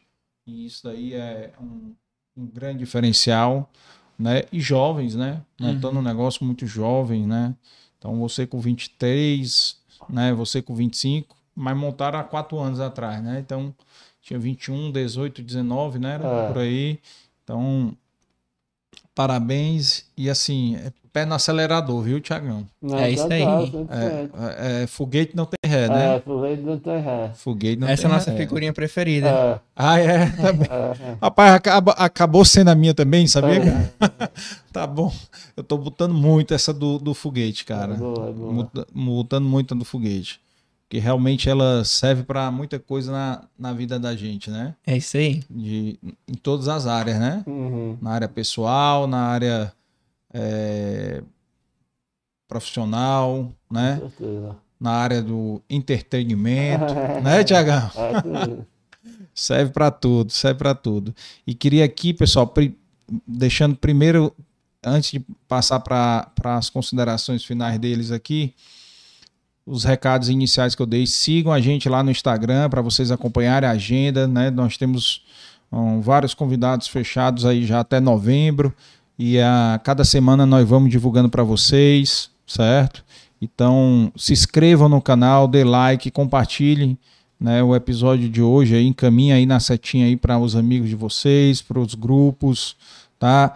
Já deixa o comentário aí, já deixa o, o foguinho, né, para gerar engajamento aqui no episódio dos meninos, né, pro Dei Valor.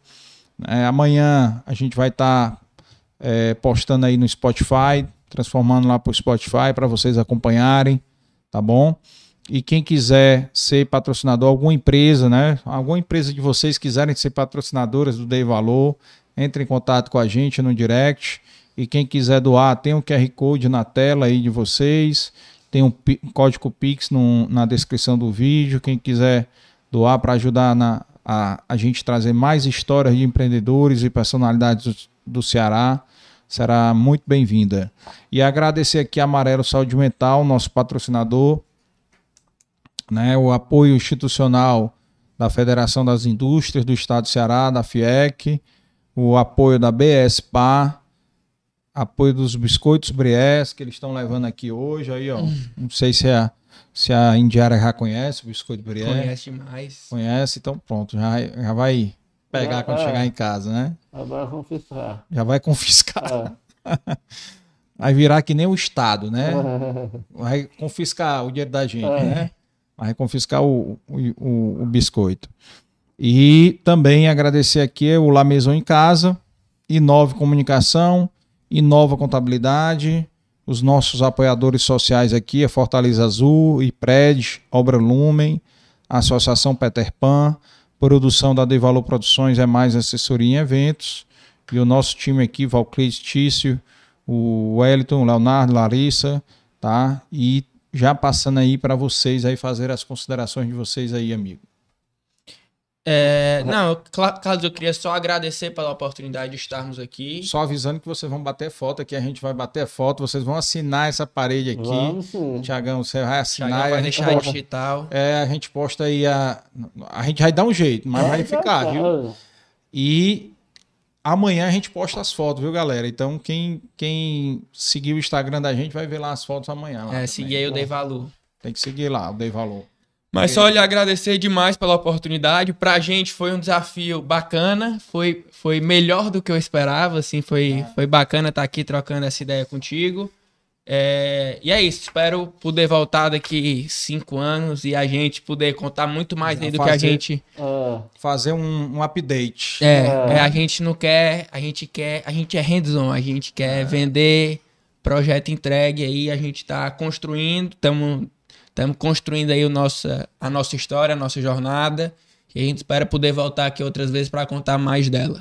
E vou, tu me lembrou agora de eu fazer uma pergunta que o, o a gente teve há 15 dias atrás o episódio de um ano, né, com Deus Maqueróis. Uhum. Né? Quem não assistiu, vá lá e assista. Muito bom a história dele. E ele me cobrou uma pergunta, que eu fiz essa pergunta. Primeira vez que eu fiz essa pergunta foi para a Patriciana e para o Davizinho, né? A Patriciana, filha dele, e o Davizinho que tiver aqui, é, para falar do Amari, né? E ele me cobrou para eu fazer a mesma pergunta. Mas vocês vão responder e não vale dizer que foi participado do Dei Valor, certo? Qual é a pergunta? Qual foi a última vez que vocês fizeram algo pela primeira vez? Vai, vai pensando aí, vai pensando aí quando foi a última vez que tu fez algo pela primeira vez. Certo? Não pode dizer que foi participar de um podcast. Essa daí tá, tá excluída, certo? Só isso daí, cara, surgiu foi porque no dia, do, no dia anterior ao episódio da, da Patriciana da Vizinha, eu tinha ido, primeira vez na minha vida, pro cinema sozinho. Entendeu? Sim. Fui assistir Top Gun. Fui assistir numa segunda-feira à noite Top Gun, porque eu tava doido assistir Top Gun, aí tinha estreado na sexta, né? Eu vou na segunda, que não tem ninguém, sei lá, tem gente, né? E aí eu fui assistir sozinho. Meus filhos estão morando fora, né? E aí, cara, foi massa. Gostei.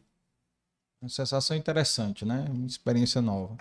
E vocês, quando é que foi a última vez que fez algo pela primeira vez? Diz aí, E Tiagão. aí, mano? Pensei também. Pular de cadeira no Fortal. Né, isso aí ele faz desde os faz- 15 anos. Isso é desde os 15. Ah, Não pode. Essa daí já pode, né? Mas não tem problema não. Fica A, fica a reflexão aí para Ah, vocês boa. pensarem. Entendeu?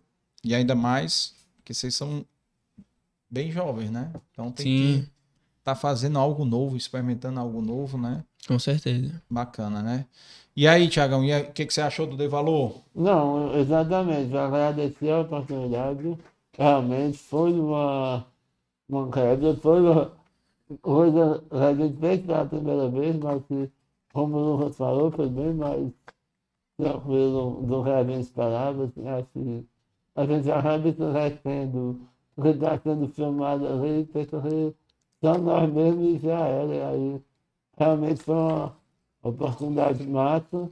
A gente tem a oportunidade também de falar sobre a esfera, falar de propósito, falar de negócio de impacto. Eu vejo como uma coisa muito importante para a gente estar realmente engajando as pessoas, mostrando a relevância disso e trazendo todo mundo para o mesmo time, realmente. Isso é todo mundo no mesmo time, é todo mundo lutando por uma coisa só. Então é isso, é agradecer e espero também, como Lucas falou, de- da reação humanos poder vir, voltar, falar outras coisas, ver o que a gente falou, não tinha Vamos. nada a ver e ir lá e voltar, mas assim, sempre ter certeza que a gente vai estar nessa caminhada, na peleja, vai estar evoluindo e vamos estar continuar na nossa melhor fase. E estando aqui de novo. Como é a frase lá? Como é a frase do Longe do topo, mas estamos na nossa melhor fase. Estamos longe do topo, mas estamos na melhor fase, não é isso? é. Muito boa. Isso daí, viu? Já continuar. a Larissa É. já está no- tomando nota dessa, dessa frase aí para a gente postar aí. Essa frase aí já vai para as nossas frases que postamos diariamente aí no, Instagram do Dei Valor, viu? E eu vou botar a autoria aí do Thiagão, É isso aí. viu? Cara, que bom, cara. Eu fico feliz, fico feliz, eu fico é, empolgado, né, com a nova geração, né? Meu, meu filho é um pouco mais novo aí que vocês aí, pouco não, 10 anos mais novo que tu, 8 anos mais novo aí que tu, mas é, o meu filho mais velho, eu tenho outro de 13 anos, então assim, que eles possam, né, ver pessoas, né, jo- jovens empreendendo como vocês, né, e que possam se inspirar, que vocês possam ser inspiração para muitos jovens aí que estão hoje aí adolescentes, né, de 13, 15 anos, né, que pensam né, em tomar uma decisão, de seguir um próprio caminho, montar um negócio, né, e, e o- vocês serem inspiração. E você, Tiagão, ser mais inspiração ainda para as pessoas pelas limitações, né, cara? Que a você é a prova que a limitação é dentro da cabeça É verdade. né? Que a limitação física é uma desculpa, né? Então você é a prova que a limitação da, da gente está muito na cabeça, né? No psicológico, né? Uhum. Então isso aí fica uma lição bem clara aí, né? E eu acho que isso aí é uma coisa que, por exemplo, quando você achar que tem problema, lembrar do, do, do, do Thiago, aí você diz, rapaz, tem problema não. né? É verdade. É, e, e eu vou te dizer, cara, vocês são mais um que vão pro meu hall, né? Que eu falo aqui exatamente quando a gente acha que tem problema e a gente olha pro o vizinho, cara, a gente vê que a gente não tem problema, entendeu? Então, assim, eu tive aqui dois convidados, né? Que, que um foi o Sérgio Malandro, Aham. e aí é, né? E o, e o dele foi, depois eu sugiro vocês depois assistirem, que é, foi um momento que ele quebrou na vida dele e que ele se viu né, totalmente quebrado, oficial de justiça buscando o último carro dele e tudo. E nesse dia que o oficial de justiça foi pegar o último carro dele, é, quando o oficial chegou, que é a casa do Sérgio Cavalcante, ele disse, mas você é o Sérgio Malandro? Não, mas sou eu mesmo. Rapaz, eu vim, eu sou oficial de justiça, vim pegar seu carro. Pô, mas meu filho é seu, seu fã. E meu filho tá fazendo tratamento de leucemia. Né? Isso o oficial de justiça falando para ele.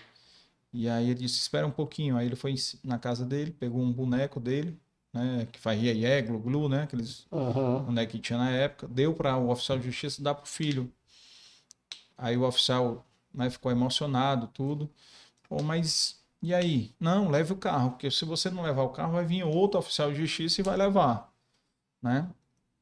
E aí ele levou o carro quando estava descendo a ladeira dele, a ladeira da casa dele, ele começou a chorar porque lembrou que os filhos dele, na época ele só tinha dois, estavam dentro de casa super saudáveis, né? E aí ele disse, rapaz, eu não tenho problema, o problema tem ele, que o filho está fazendo tratamento de câncer, né? É, de leucemia, né? E, e, e os meus filhos estão aqui super saudáveis. Profissionalmente eu vou me reinventar, vou conseguir reerguer. E fez. Profissionalmente uhum. ele hoje está bem resolvido, né? Tá longe da te... longe da, da daquele auge da TV que vocês não pegaram, década de 90, que ele tinha um programa próprio, tudo, mas se reinventou, né? Então a gente pensa que a gente tem problema às vezes, é só olhar para o vizinho, que aí a gente diminui, né? Às vezes o problema quando a gente tá olhando é, acha que é uma coisa assim que não tem solução, né? Sim. Ah, uhum. Mas aí você olha para o vizinho e, e consegue ver que é algo menor que dá para ser resolvido e superado.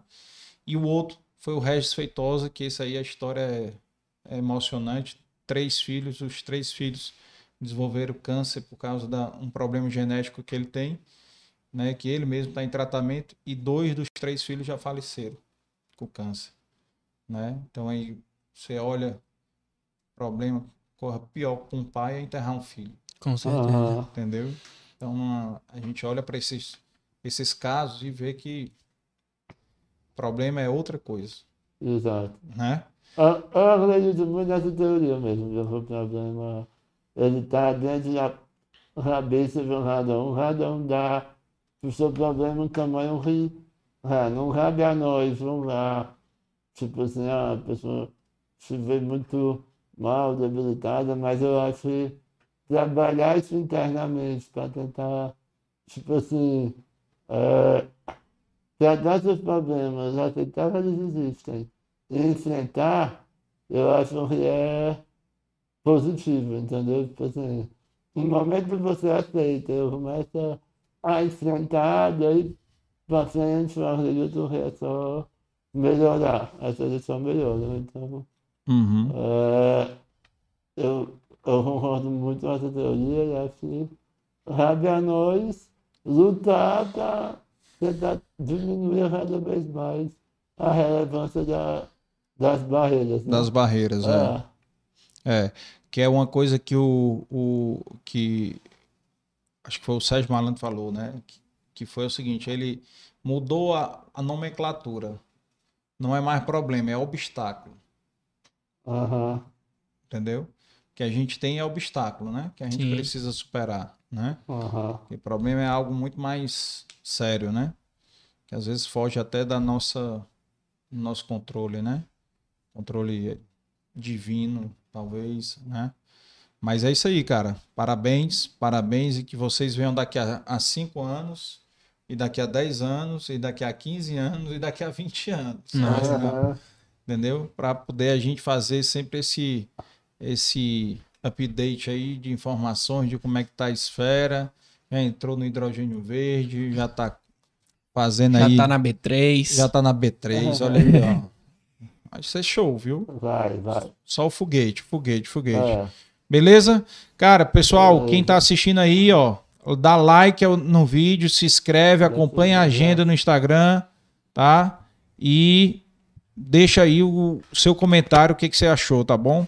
Então compartilha com os amigos e segue aí que a nossa agenda aí da semana que vem, a próxima aí tá, tá bem bacana, muito empreendedor, muito nome bacana que estão vindo aqui para compartilhar a história. E quem chegou agora no Dei Valor, Vão buscar aí, não, na, tem uma playlist aí, episódios de valor, vocês vão ver todo mundo que já passou por aqui. Teve episódio até de 5 horas e meia, aqui foi muita história para contar, então convido a vocês a curtirem, a se deliciarem com as histórias de empreendedores aqui, personalidades do Ceará, do Nordeste, do Brasil aí para o mundo, tá bom? Um grande abraço a todos e até mais.